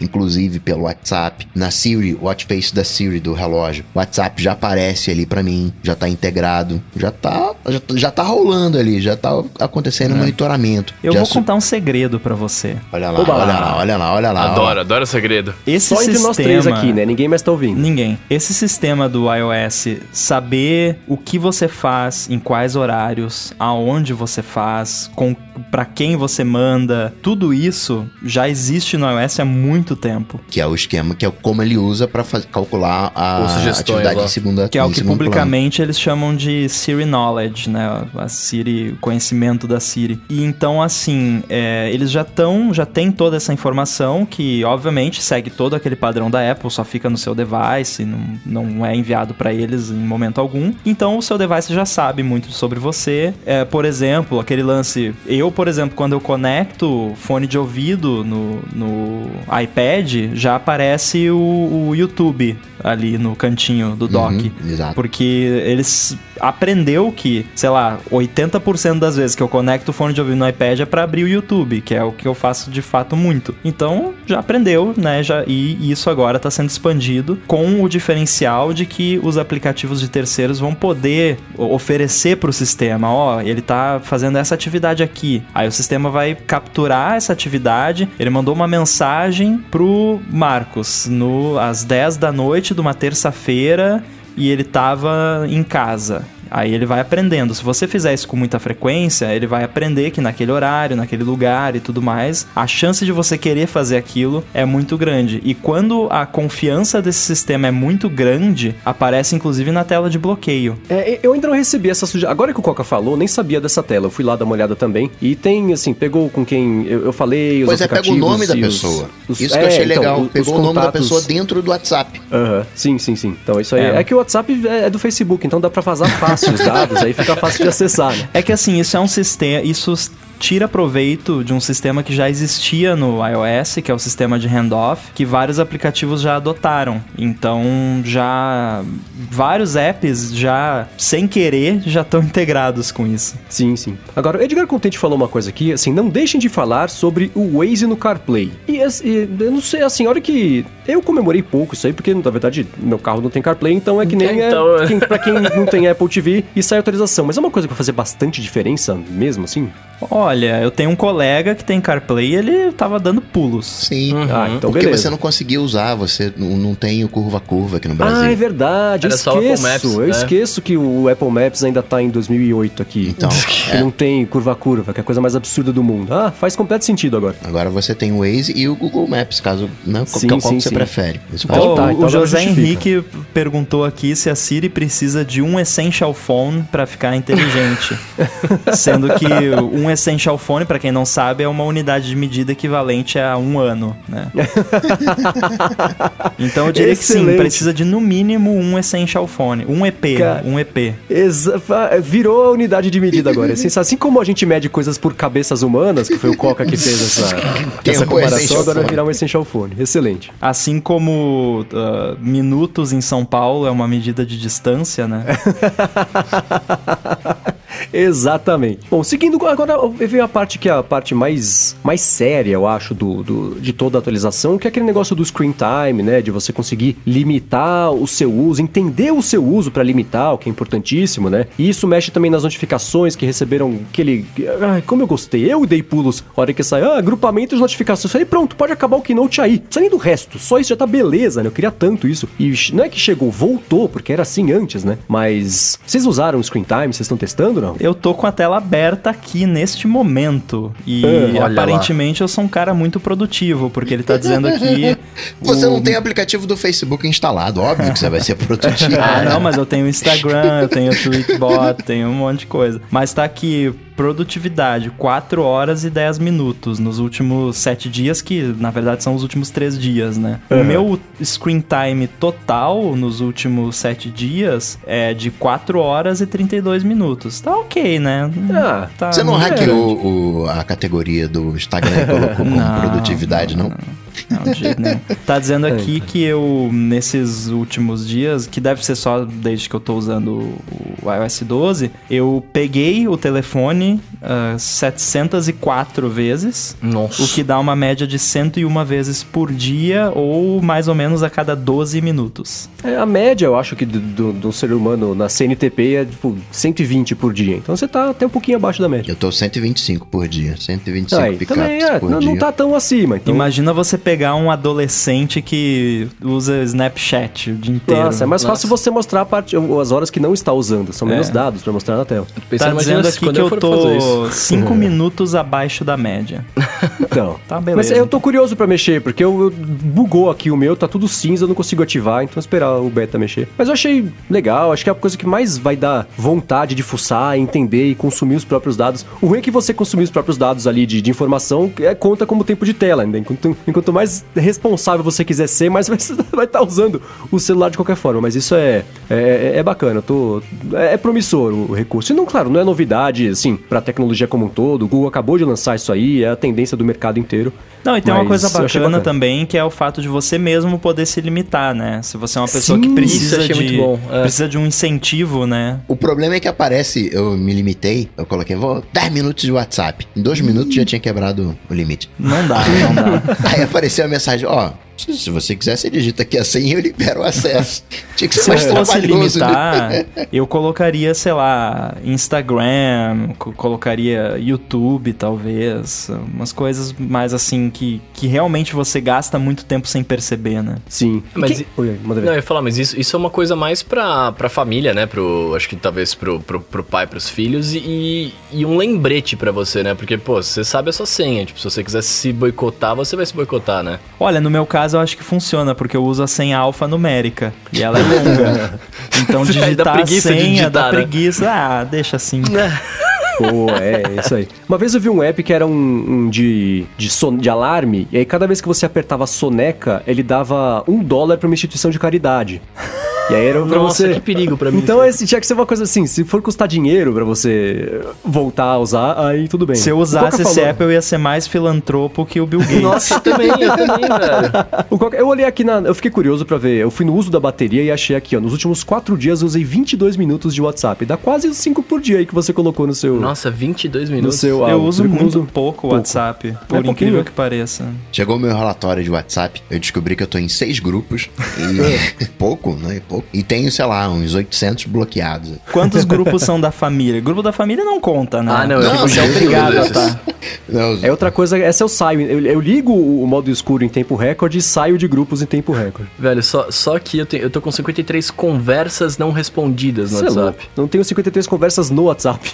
Nossa senhora, velho. mas enfim, isso aí. E, e, e, por fim, e notificação, né? Que eu comentei que agrupamento é legal, mas toda a Aleluia. parte de, de você conseguir ajustar ficou super bacana e bem implementado, né? Agora eu não entendi o que que é esse automático. Você entendeu o que que é esse automático? Eu posso falar de notificação, que eu Então, fala, acabei fala, de sair de uma session de notificação. Que aliás eu Manda postei uma coisa no Twitter que o Marcos ficou apavorado, né? Sim, eu, cara, sim, sim, sim. Ele vai ter pesadelo essa noite. vou. Mas assim, ah, o que que acontece? O, o iOS sabe quais notificações você interage e quais não, né? Então, quando ele perceber que você está recebendo notificações frequentes de um determinado app, pegar como exemplo aqui o Instagram. Digamos que eu tenha a notificação ativada para o Instagram, mas eu não leio, não abro, não faço nada. Fica lá aquela notificação sem, sem eu fazer nada com ela. Ele, com o tempo, ele vai aprender que aquela notificação não é relevante para mim e vai me oferecer, ó, você não tá abrindo isso aqui, quem sabe você desliga. E ali mesmo, na tela de notificações, você já pode desligar. Tipo anti-spam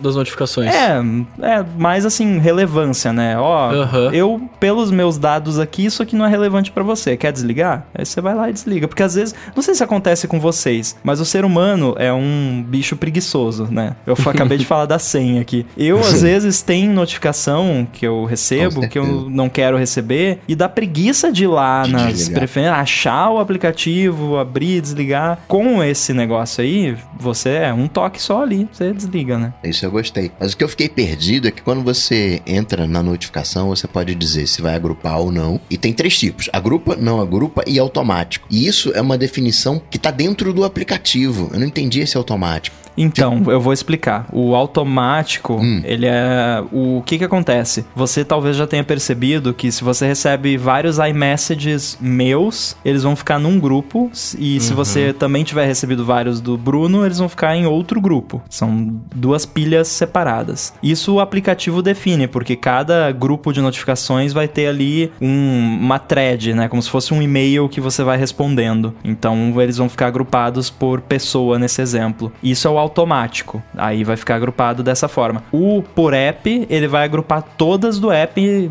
tipo, todas as mensagens do iMessage vão ficar no grupo do iMessage. Seja minha, seja do Bruno, de quem for, vai ficar tudo na mesma pilha. E o desligado é como era antes. Entendi. Eu pensei que fosse identificar o assunto, aquela se entendendo o contexto. Não, isso aqui é conversa de, de, de compras pro churrasco, então fica aqui nesse grupo. Ah, isso, Isso vai aqui- levar uns dois Essential Phones ainda, eu acho. Mas agora, o que o, o Rambo falou que me deu calafrios, né? Que ele descobriu que vai dar para os aplicativos mandarem notificação mesmo quando o usuário não quiser. Tipo, como um Não, eu, teste eu uma descobri vez, não, assim, eu vi na session. É, então, né? Como assim? Como assim? É Não, que nem, é que é que nem assim- o que o- aquela operadora manda aquela, aquele SMS de prioridade. O- é, eu tô ligado. É, isso tem um nome, como é que chama isso? É, é Flash SSD. SMS. Ah, eu tá. vou falar porque que eu não fiquei apavorado com, com isso aí. Eu, eu, na verdade, acho que isso vai tornar uma, a experiência dos usuários melhor. E- É. Porque, assim, o que que acontece? A gente não é ge- gente comum, né? A gente é, é nerd, então... Quando vem, por exemplo, você instala um app novo, e aí o app pergunta, você quer receber notificações? Não sei vocês, eu, 99% dos casos, eu já boto Não. que não, imediatamente, É, né? aham. Mas a grande maioria dos usuários dá um ok ali e whatever, né? A gente sabe que, né, next, next, next e finish.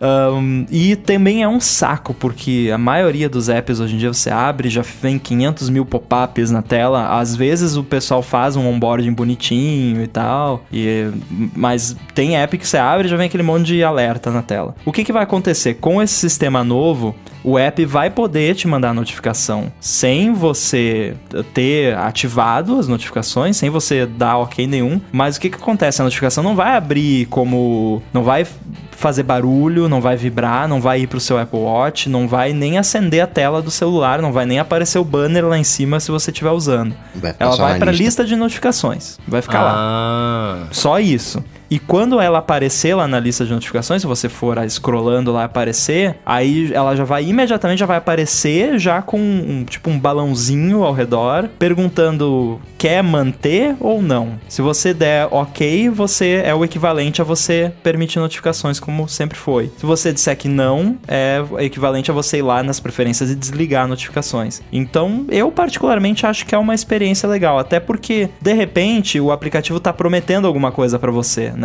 Por exemplo, posso até dar o exemplo do peixe urbano aqui, a gente promete que a gente vai mandar notificação de ofertas perto de você. Então, de repente você olha lá, nossa, que bacana, realmente isso aqui é um lugar perto de mim que pode me interessar, vou favoritar aqui, beleza. Ou você pode ver, ah, não, não tá legal isso aqui, desliga. É, é um trial, pois inclusive eles chamaram de, de trial notifications, né? Aham. Hum. É, a, a teoria, ela é sempre bonita. e, eu, e eu entendo isso. É, vamos ver na prática, né? Mas na prática é assim, é eu ligar o, o iPhone e vai ter lá notificação do Santander com desconto de dia dos namorados pra dívida, sabe? Umas coisas Mas absurdas aí, assim. aí é que tá, não vai estar ali. É, só vai aparecer na lista de notificações. não Então, vai mas aparecer na tela assim, é- bloqueada. É, mas é que aí você vai ter um milhão de notificações de um milhão de aplicativos Então é isso diferentes aí, com a mesma o, o oferta. joguinho cretino que eu baixei e mandar notificação porque tem ourinho novo se eu esperar mais dois minutos. Então assim, na prática, quem usa, quem vai querer usar isso aí é quem de certa forma, assim, eu entendo, por exemplo, a, a, a parte útil, mas no dia a dia eu fico com medo disso ser abusado. O bom é vai ser abusado uma vez, né? A pessoa vai mandar um negócio e falar, não, não quero, falei que não queria notificação, tá fora. Mas eu não sei, eu, eu fico com medo disso virar um, um- um- mais um jeito de receber notificações que, que não precisa. Mas É, talvez eu até tava seja eu olhando tendo meu aqui- momento Microsoft comprou o GitHub e estou me desesperando, sabe? Não sei. Esperar Eu tava é olhando aqui, né? inclusive, pra ver se tinha alguma opção de, de você desligar isso. Atualmente não tem, mas eu não me surpreenderia se num beta 2, 3, enfim, não apareça ali nas preferências uma opção tipo allow trial notifications, alguma coisa assim. Por hora E se você vai desligar, não vai ter. Outra coisa Tomara. que eu achei le- legal é identificar a verificação em segundo passo no SMS. Sim, isso é ótimo. No Android isso Gostei vai muito ser disso. automático, né? Quer dizer, não vai ser automático, já é automático, né? Ele já pega, já preenche, já vai. Porque tem Isso as- aí é um cavalo mais rápido, né? Vocês É. sabem disso. No iOS vai aparecer em cima do teclado, né? A sugestão. Eu acho que essa aqui é a Sim, senha é. que você vai estar.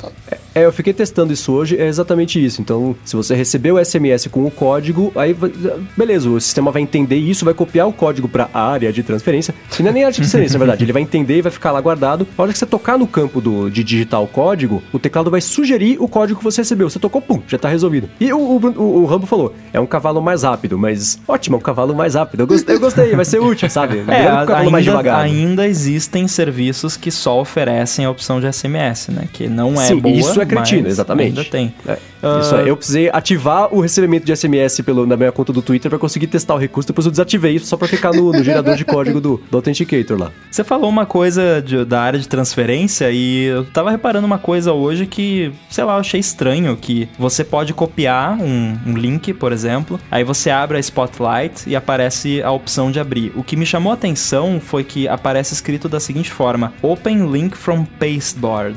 Eles mudaram o nome, eles não chamavam de Clipboard antigamente. Antigamente pro, pro usuário. Nossa, Não pra mim, Pasteboard é até um aplicativo, né? É, não, que era Pasteboard é o clipboard nome mesmo. da API, na verdade. Uhum. Por isso que eu achei estranho, porque pra mim, pro usuário, sempre foi Foi Clipboard. clipboard. Ah, é. então deve ser, isso deve mudar nos próximos betas. É, talvez tava seja... entre eles lá, era... É, não, não passou ainda pelo time de, de copywriting, né? É, acabei de testar, já é isso mesmo. Aqui tá assim também, tá vendo só? Consistência no beta, hein? Ó, Não instala, não instala. É, mas não instalem. E por último, né, a gente falou sobre. Tem mais alguma coisa do iOS que vocês queiram falar que seja relevante? não vai ter Dark Mode, tá? Ah, não, não me lembra, fiquei triste agora.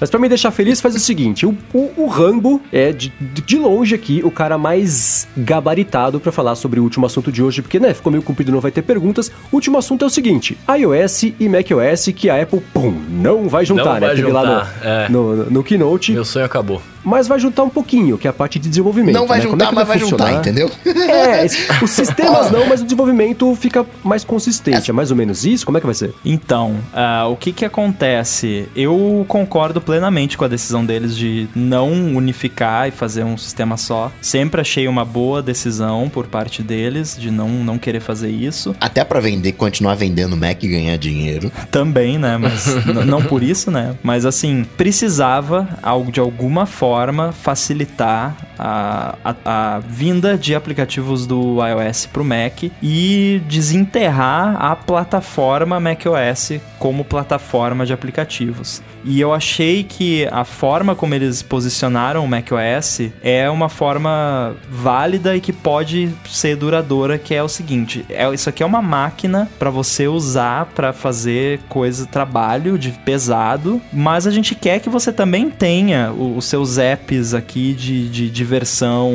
o Netflix, a gente quer que você tenha o editor de texto do, do iOS que você usa, que você adora, enfim. E a gente quer que os desenvolvedores que têm aplicativos para iOS possam fazer o- a versão do aplicativo deles para Mac sem precisar reescrever todo o aplicativo de uma forma chata, porque não é assim, nossa, que legal, eu vou fazer um aplicativo para uma plataforma diferente e vai ser tudo diferente. Não é, é tudo muito parecido, só que não dá para você trazer direto. sabe? Isso é muito chato. É retrabalho. É quase que você, tipo, ficar dando find e replace no- nos nomes da- das classes e, e ajustando para diferenças dos sistemas. Então, assim, o que, que eles fizeram? A gente vai colocar. Primeiro, o que eles já vêm fazendo há muitos anos, que é voltar as duas bases a serem a mesma. Porque elas eram idênticas no começo. O iOS, tanto é que na keynote do iPhone original, o Steve Jobs falou, né? O iPhone roda Uhum, OS, OS 10. 10. É. E realmente, naquela época, os dois eram praticamente idênticos. E aí, com o tempo, eles foram se separando um pouco até lá na- na- na- no núcleo do sistema. E aí, agora, já há muito tempo, eles já vêm unificando essa área. E o que eles fizeram agora foi trazer a camadinha ali mais de cima do iOS pro Mac, que é o UI Kit, que é o que a galera usa para escrever app para iOS. E ele vai rodar no Mac.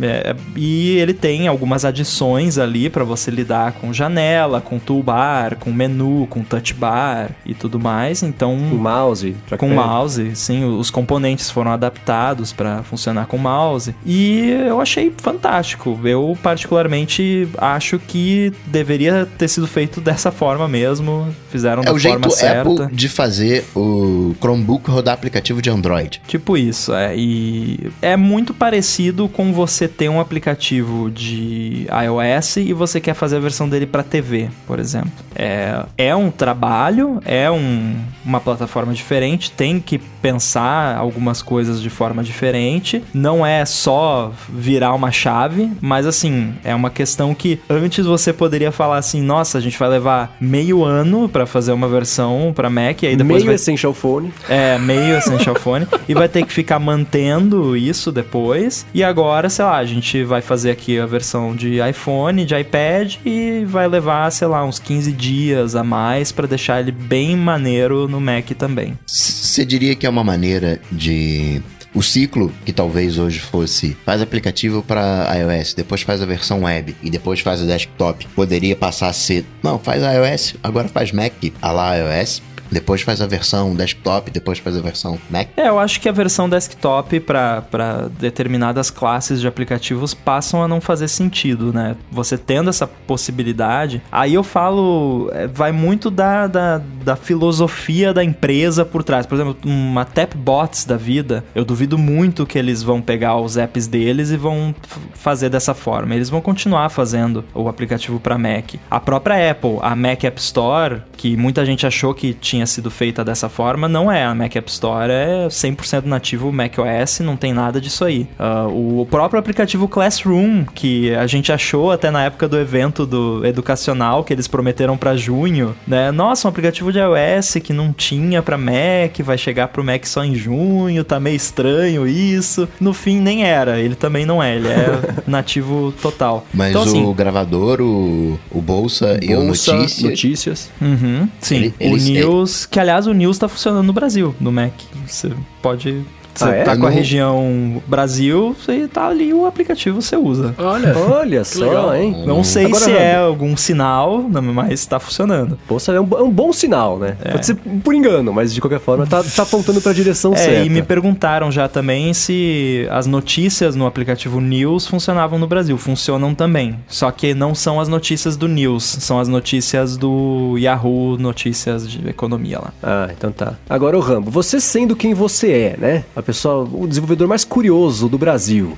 Aposto Do Brasil. que você já deu um jeitinho de começar a colocar os seus dedinhos onde a Apple não queria que você colocasse. É, Que não ela falou queriam que- mesmo. Ei, cuidado.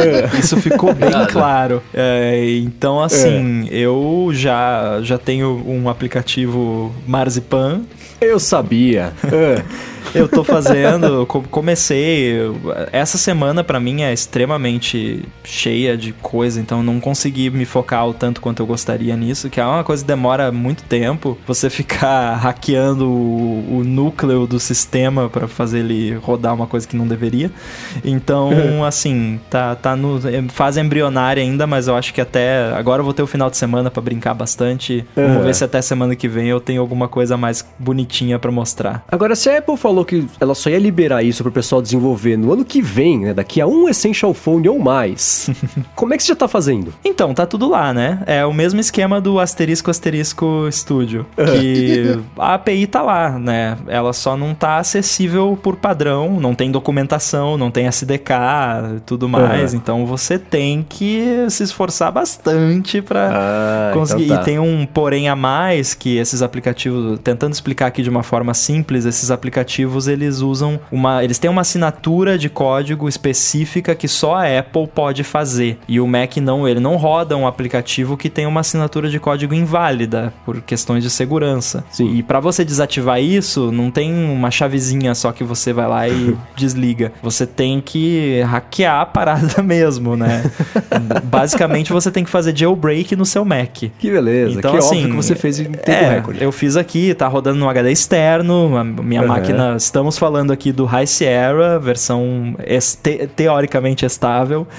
Ah, então, assim, tá, tá, é uma parada bem, bem complicada no momento, talvez com o tempo, com, comigo, com o Steve lá, que também já tá brincando, ele já tá até mais avançado que eu, ele já rodou um aplicativo dele lá. Talvez ah, com, com o tempo a galera brincando, até já surjam aí algumas ferramentinhas para os desenvolvedores para facilitar. ó, Então, assim, Vai talvez receber umas cartinhas, hein? Para usuário normal, dificilmente você, usuário comum, vai estar rodando esse tipo de aplicativo de terceiros antes da Apple liberar, porque assim, o tipo de hack que você tem que fazer para que isso rode é muito tenso. Eu não recomendaria ninguém fazer na, na sua máquina de trabalho, porque é bem, bem tenso mesmo e você basicamente desliga toda a segurança do sistema. Você tá totalmente vulnerável, né? Então não, não façam, né? Não, até porque é difícil pra caramba de fazer. Mas assim, é muito legal. Eu gostei, fiquei muito feliz da forma como eles fizeram. E o, o mais fantástico ainda, eu não sei se vocês se lembram quando eles anunciaram o Swift, que eles falaram. Tinha um slide que era o que eles viviam falando no, no ATP, né? Que, ah, e se a gente tivesse o Objective-C sem o C? Aham. né? E tinha um slide lá. E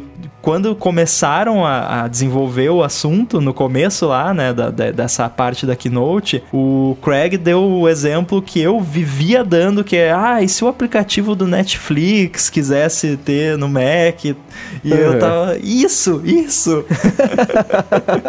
eu falei, É isso aí. E agora, você já começou a sua espeleologia pra revelar pro mundo o próximo iPhone ou não deu mexer o código a fundo? não, iPad assim? com Face ID eles não tentaram nem esconder, né? É verdade, a, né? É a verdade, barra, esqueci a barra de, de status tá, tiraram, Tá horrorosa. tiraram a data do meio, né? É, e agora eles fizeram o... a tela de configuração do Face ID já tá mais ou menos adaptada pro iPad, já tá É, eu vi funcionando que você no tweetou iPad. isso aí, né? A tela do... Um, Exato. A configuração zona do Face ID. Então tá tudo lá. É só esperar Que agora. aí o The, o The Verge já, já lançou uh, iOS 12 vaza iPad com Face ID.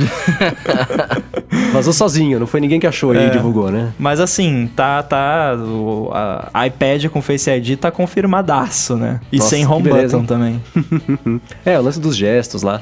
Que aliás ficaram bem legais. Vocês estão usando no iPad? Eu gostei. Não, no iPad eu fiquei com medinho de instalar justamente porque assim, se quebrar alguma coisa no iPhone, não vai me fazer tanta falta quanto no iPad. Então no iPad eu tô. Vou esperar o segundo beta. Eu acho, né? Pode ser que amanhã eu instale, vai saber. Mas eu ainda não instalei, não. Tem um bug muito maneiro no iOS 12, que você consegue ouvir, deixar o YouTube tocando em background sem usar VPN ou YouTube Red. Olha. Nossa. Se Ah, você como? bloquear, eu, eu acho que assim, você bloqueia a tela e logo, assim, bem rapidinho, acabou de bloquear, você já aperta o botão de novo. Aí ele não, não para. Ah, Então, muito bem, vou testar. É um Eu- bug, com Ah, o certeza. Netflix eles vão faz isso no corrigir um dia. S11. O- um, um bug que eu achei foi que eu ativava a multitarefa e não tinha central de controle. Falei, pô, arrancaram com a central de controle. Aí três dias depois, ah, não, tem que puxar lá de cima do terço superior. É. Você sabe que isso é a única coisa que eu fiquei um pouco decepcionado, porque eu tava na esperança de que eles iam voltar atrás no esquema da central de controle no iPhone 10 e iam trazer um es- esquema mais iPad-like, né, que ficaria num card no App Switcher. E eles fizeram justamente o contrário. contrário. né? Pois é. Então fiquei um pouquinho chateado, mas beleza, pelo menos o que, o que tá legal pra mim agora é que tá igual nos dois, porque era meio chato ficar alternando entre um e outro. Uhum. Enfim, vamos ver como é que isso vai ficar. É, nessa semana, né, o episódio ficou comprido, então os, os alôs ADTs vão ficar pra semana que vem. Na verdade, eu queria puxar um aqui que foi o Ravi Sampaio que fez. Ele falou assim: pode ser uma pergunta besta, mas será que rola algum evento da Apple nesse ano ainda? Assim, Ravi, não precisa ter medo. Não tem per... Na verdade, assim, não vou mentir, existem muitas perguntas bestas, mas essa não foi uma delas. Acho que rola, né? Dois. Dois? aí, aí, aí, aí. Olha lá. Já ficou tenso, hein? Já ficou tenso, hein? Então, ó, não, eu juntei duas informações que o Rambo já deu nesse podcast e já tô imaginando aí quando vai ser esse segundo evento, o que vai acontecer. Esse pessoal que Não, tava atento quando também. vai ser, Então, não precisa nem É. pensar, né? Vai ser Não, o- em setembro e outubro. Ou por que outubro? É, porque talvez. ah, por quê? Porque é a data que tá lá no aplicativo da Apple TV, da Apple. Ah, Só suporta evento em, então- em março, junho, setembro e outubro. Eles Ah, estão com então preguiça beleza. de atualizar o app, então eles só fazem evento nesses meses. Muito bem. Então, beleza. Então é isso. Acho que sim, mais, mais dois eventos mesmo. Então, ó, Rambo, brigadíssimo por ter participado aqui nessa semana aqui com a gente de novo. Você é o participante que, que tá no topo do ranking aqui de, de, de- participações. Obrigado mesmo por ter aparecido aí. E sempre com os episódios mais longos, né? Ontem a gente bateu o recorde lá no Mac Magazine. Ah, você. É. Sim, a eu gente. tô curioso pra saber. Eu não ouvi o Mac Magazine no ar porque eu não queria spoilers das suas impressões a respeito da WWDC. Então, a hora que eles lançarem agora, não sei se já saiu, mas indo pra casa É, talvez. quem, quem ouviu os dois vai ver que teve um overlap aí, mas hoje É, aqui eu já tava né? um pouco mais é mesmo. informado, né? Então já teve informações extras aqui. Tá vendo só? Aí, tá vendo só? Mas escutem o Rambo por lá também. E quem quiser escutar mais Rambo, escuta onde, Rambo? Escuta no Stack Trace, ah, que é ah, a cada duas semanas, né? Então a cada 15 dias a gente grava um episódio, semana que vem tá vai bem ter. legal, inclusive. Teremos a. Essa sexta-feira, provavelmente a gente vai fazer um, um live no, no YouTube lá, aberto pra todo mundo, falando assim em geral das nossas impressões, uma coisa mais rápida. Mas semana que vem a gente vai gravar um episódio. Eu tô também no iFreaks quase toda semana, como panelista. Eu falo menos lá, né? Mais programa de entrevista. E eu tô também no, no Coco Heads Brasil, que é o episódio, outro. É, é o podcast brasileiro que eu participo quase todos os episódios também. Boa, bacana, bacana. E você tem o aplicativo que virou é o aplicativo oficial, extra-oficial da WWDC, WWDC. né? Exatamente. É o aplicativo não oficial oficial, oficial. Inclusive, tem um, um caso curioso que o, o, engenheiro que trabalhava no aplicativo da WWDC para iOS, na, na, na, época que ele trabalhava na Apple, tá contribuindo agora para esse ah, meu aplicativo. Que legal. Então, Bacana. Pô, legal. temos aí um insider participando do, do desenvolvimento. Mas, mas, eu tenho mais uma pergunta pro seu ramo. O que a gente viu nessa WWDC foi o alento que o macOS precisava, foi o alento que uma plataforma de 30, 40 anos precisava para se manter relevante, ou foram os últimos passos de uma plataforma moribunda? Ó, vamos aqui se juntando aqui pra iOS, né? Vamos, cola mais aqui que, né, vamos empacotar tudo e virar iOS de uma vez. É difícil difícil dizer com certeza, mas a sensação que eu tenho é que foi um alento, foi a salvação. É, eu sou mais desse campo também. Assim, eles falando tão categoricamente que não vão juntar, eu acho que eu falei é. no. Inclusive, vou dar um spoiler, não um spoiler do Mac Magazine, que eu, eu falei lá que é. eu, eu acho que eu finalmente acreditei no discurso deles de que eles não vão juntar. Porque a Apple é, é, é, campeã de falar assim: não, não vamos fazer, não sei o que, no dia seguinte fizemos, né? E, é. mas eu, eu, eu ainda tô nesse segundo acredito. time, eu tô nesse segundo time. Eu acredito que eles não vão fazer até fazerem. é. Porque é óbvio, a Apple não anuncia coisas futuras, então eles não vão falar, ah, quem sabe a gente gente faz, né? Mas é que deu Mas, tão assim... certo, ficou tão bonitinho esses aplicativos de iOS que a gente pensou bem, então. É, não quer dizer que não vai ter um, algum device futuramente que lembre um Mac, mas que rode um iOS e que tenha um teclado embutido e tudo mais, enfim. Mas, assim, essa unificação total a lá Windows 10, acho que não vai rolar, não. Meu coração tá aquecendo de novo agora depois que você falou isso. Beleza, e por fim da sua parte, Rambo, pra te acharem no Twitter, que inclusive descobri hoje que você é seguido pelo Sr. Barack Obama, né? Nossa, Nossa, cara. né? Que incrível isso. Não sei porquê, mas ele me segue lá, ele deve gostar de Apple. Ele te seguiu, ele procurou por o que lá pra te seguir? Uh, arroba underline inside. Beleza. Um dia eu conto, porque eu, esses dias um amigo meu tava tentando adivinhar o que que significa é. o, o, meu, meu nickname e não eu, conseguiu. Eu tinha essa dúvida, mas eu achava que era só um resquício de adolescência, assim, que a gente escolhe yeah. É. um, um, nome. Ah, é? Pior ah, que é, então tá. mas, mas, tem um motivo. É um ah, resquício ah, então de adolescência, mas tem um motivo. É. Então na sua próxima participação aqui você explica, pode ser? Vou, ah, pe vou pensar vou curioso até... Revelando passado. Vamos pensar a respeito. Muito Rambo bem. por Rambo. Obrigado, Rambo, de novo por ter participado aqui. Coca e Bruno, pra, pra achar vocês na internet, como é que faz? Você, pra me achar, você pode ir na tenda de bola de cristal mais próxima. Ah, e agora, tomara que o próximo evento venha logo. Por que, que você não tá de turbante hoje, hein? Eu quero saber. Aguardem, aguardem. Eu quero, eu quero meu cinturão aí. Vocês estão me enrolando, eu quero o cinturão. Pode juntar os dois aí. Juntava um ponto dos dois aí não me pegava. Tem lavada. Tô parec... Eu vou levar o cinturão Tô parecendo o iOS 12 dando lavada vocês no ah, iOS 11 aí. Olha só. Mas, enfim, pra me achar, só procurar, bater lá no Google Coca-Tech. Vocês me acham e a gente troca uma bola de cristal, bate um papo. a humildade foi embora, né? Acabou. Pô, a tricampeão, tricampeão, tricampeão. É Mais uma vez eu peço música aqui no ADT, como é que é? e eu tô no Twitter e no Instagram, eu sou o Bruno Casemiro. Bom, eu sou MVC Mendes no Twitter. Quero lembrar vocês, dia 20 de julho rola o primeiro encontro carioca do ADT. Espero ver todos vocês da região por lá. Vai ser bacana poder trocar uma bola e bater uma ideia. Não sei como é que a ordem que o Coca fala aí. Estarei ostentando todo... a minha bola de cristal. uma bola lá, né? Exatamente, vou polir, é, exatamente. Então espero que, não sei onde lá é ainda, mas espero que todos estejam por lá, beleza? Então é isso aí, eu sou MVC Mendes no Twitter, apresento o Loop Matinal, que é o podcast diário de tecnologia aqui do Loop Infinito. Nessa semana participei do Tecnicalidade lá do B9 para falar também sobre a WWDC, as impressões e tudo mais. Eu tentei não fazer muito overlap aqui, então escutem lá também para não ter spoiler nem de lá para cá, nem de cá para lá. E é isso aí, quero agradecer Eduardo Garcia pela edição do podcast e aos nossos queridos adetensos que sempre escolhem o título na sexta-feira, sempre escolhem o melhor título. Estão acertando, pelo menos na minha opinião, semana após semana aí os títulos para conseguir deixar o, o episódio, o pessoal com curiosidade de escutar e o pessoal que também acompanhou ao vivo aqui a gravação do episódio. E é isso aí, galera, tudo de posto, a gente volta na semana que vem. Valeu! Falou. E o Mojave aqui, ó, não decepcionou, gravou direitinho. Tchau, não, tchau. Não, não fala isso. não está em o beta.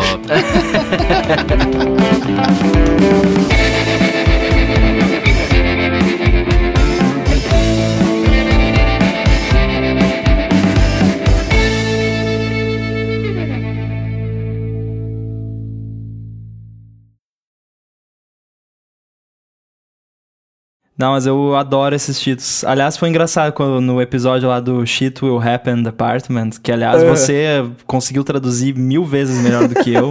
que raiva que na hora não me veio uh, Shit for Sight Department. É. Mas Ah, enfim, a... eu já tinha terminado de editar o episódio e aí, caraca, não, a gente não, não teve título. Que geralmente, enquanto a gente vai gravando, eu vou digitando na, no chatzinho lá quando alguém fala alguma coisa engraçada pra já ficar uma lista ali. E não Uhum. tinha nada. Eu fui olhar, caraca, a gente não, não anotou nada. Aí eu falei, ah, vamos botar Shit Will Happen Department. É, pra, pra quando, na verdade, a seleção de títulos é a mesma, né? Quando eu vou fazer a revisão do episódio, né, escutar de novo pra poder fazer a minutagem e pegar os links, eu também vou anotando ali o que a gente vai falando dos títulos. E aí antes a, gente escolhia entre nós aqui, agora a gente pega essa lista, a shortlist ali dos, dos melhores candidatos e, e aí o pessoal vota na, na sexta-feira pra eu publicar. Eu adoro o título de podcast assim, que pega um pedacinho, Aham. fica tão divertido, eu acho né? Mais do que muito legal. Eu É. realmente gosto. Eu sempre fico curioso quando eu participo de algum pra ver qual vai ser o título.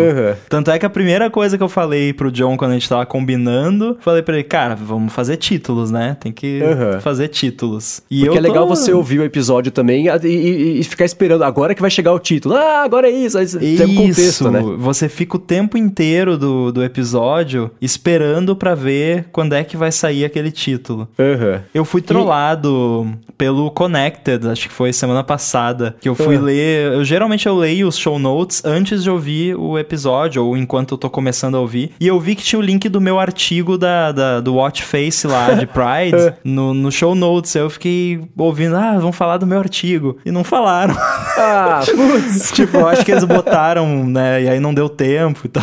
Aham. Ah, não. É bobagem Coisa. também, né? Porque eles já falaram várias vezes, mas foi Uhum. tipo assim, nossa, eu tava naquela expectativa, né? De que eles iam falar, não falaram. E por que que desen- desenvolvedor coloca três pontinhos nas notas de release de aplicativo?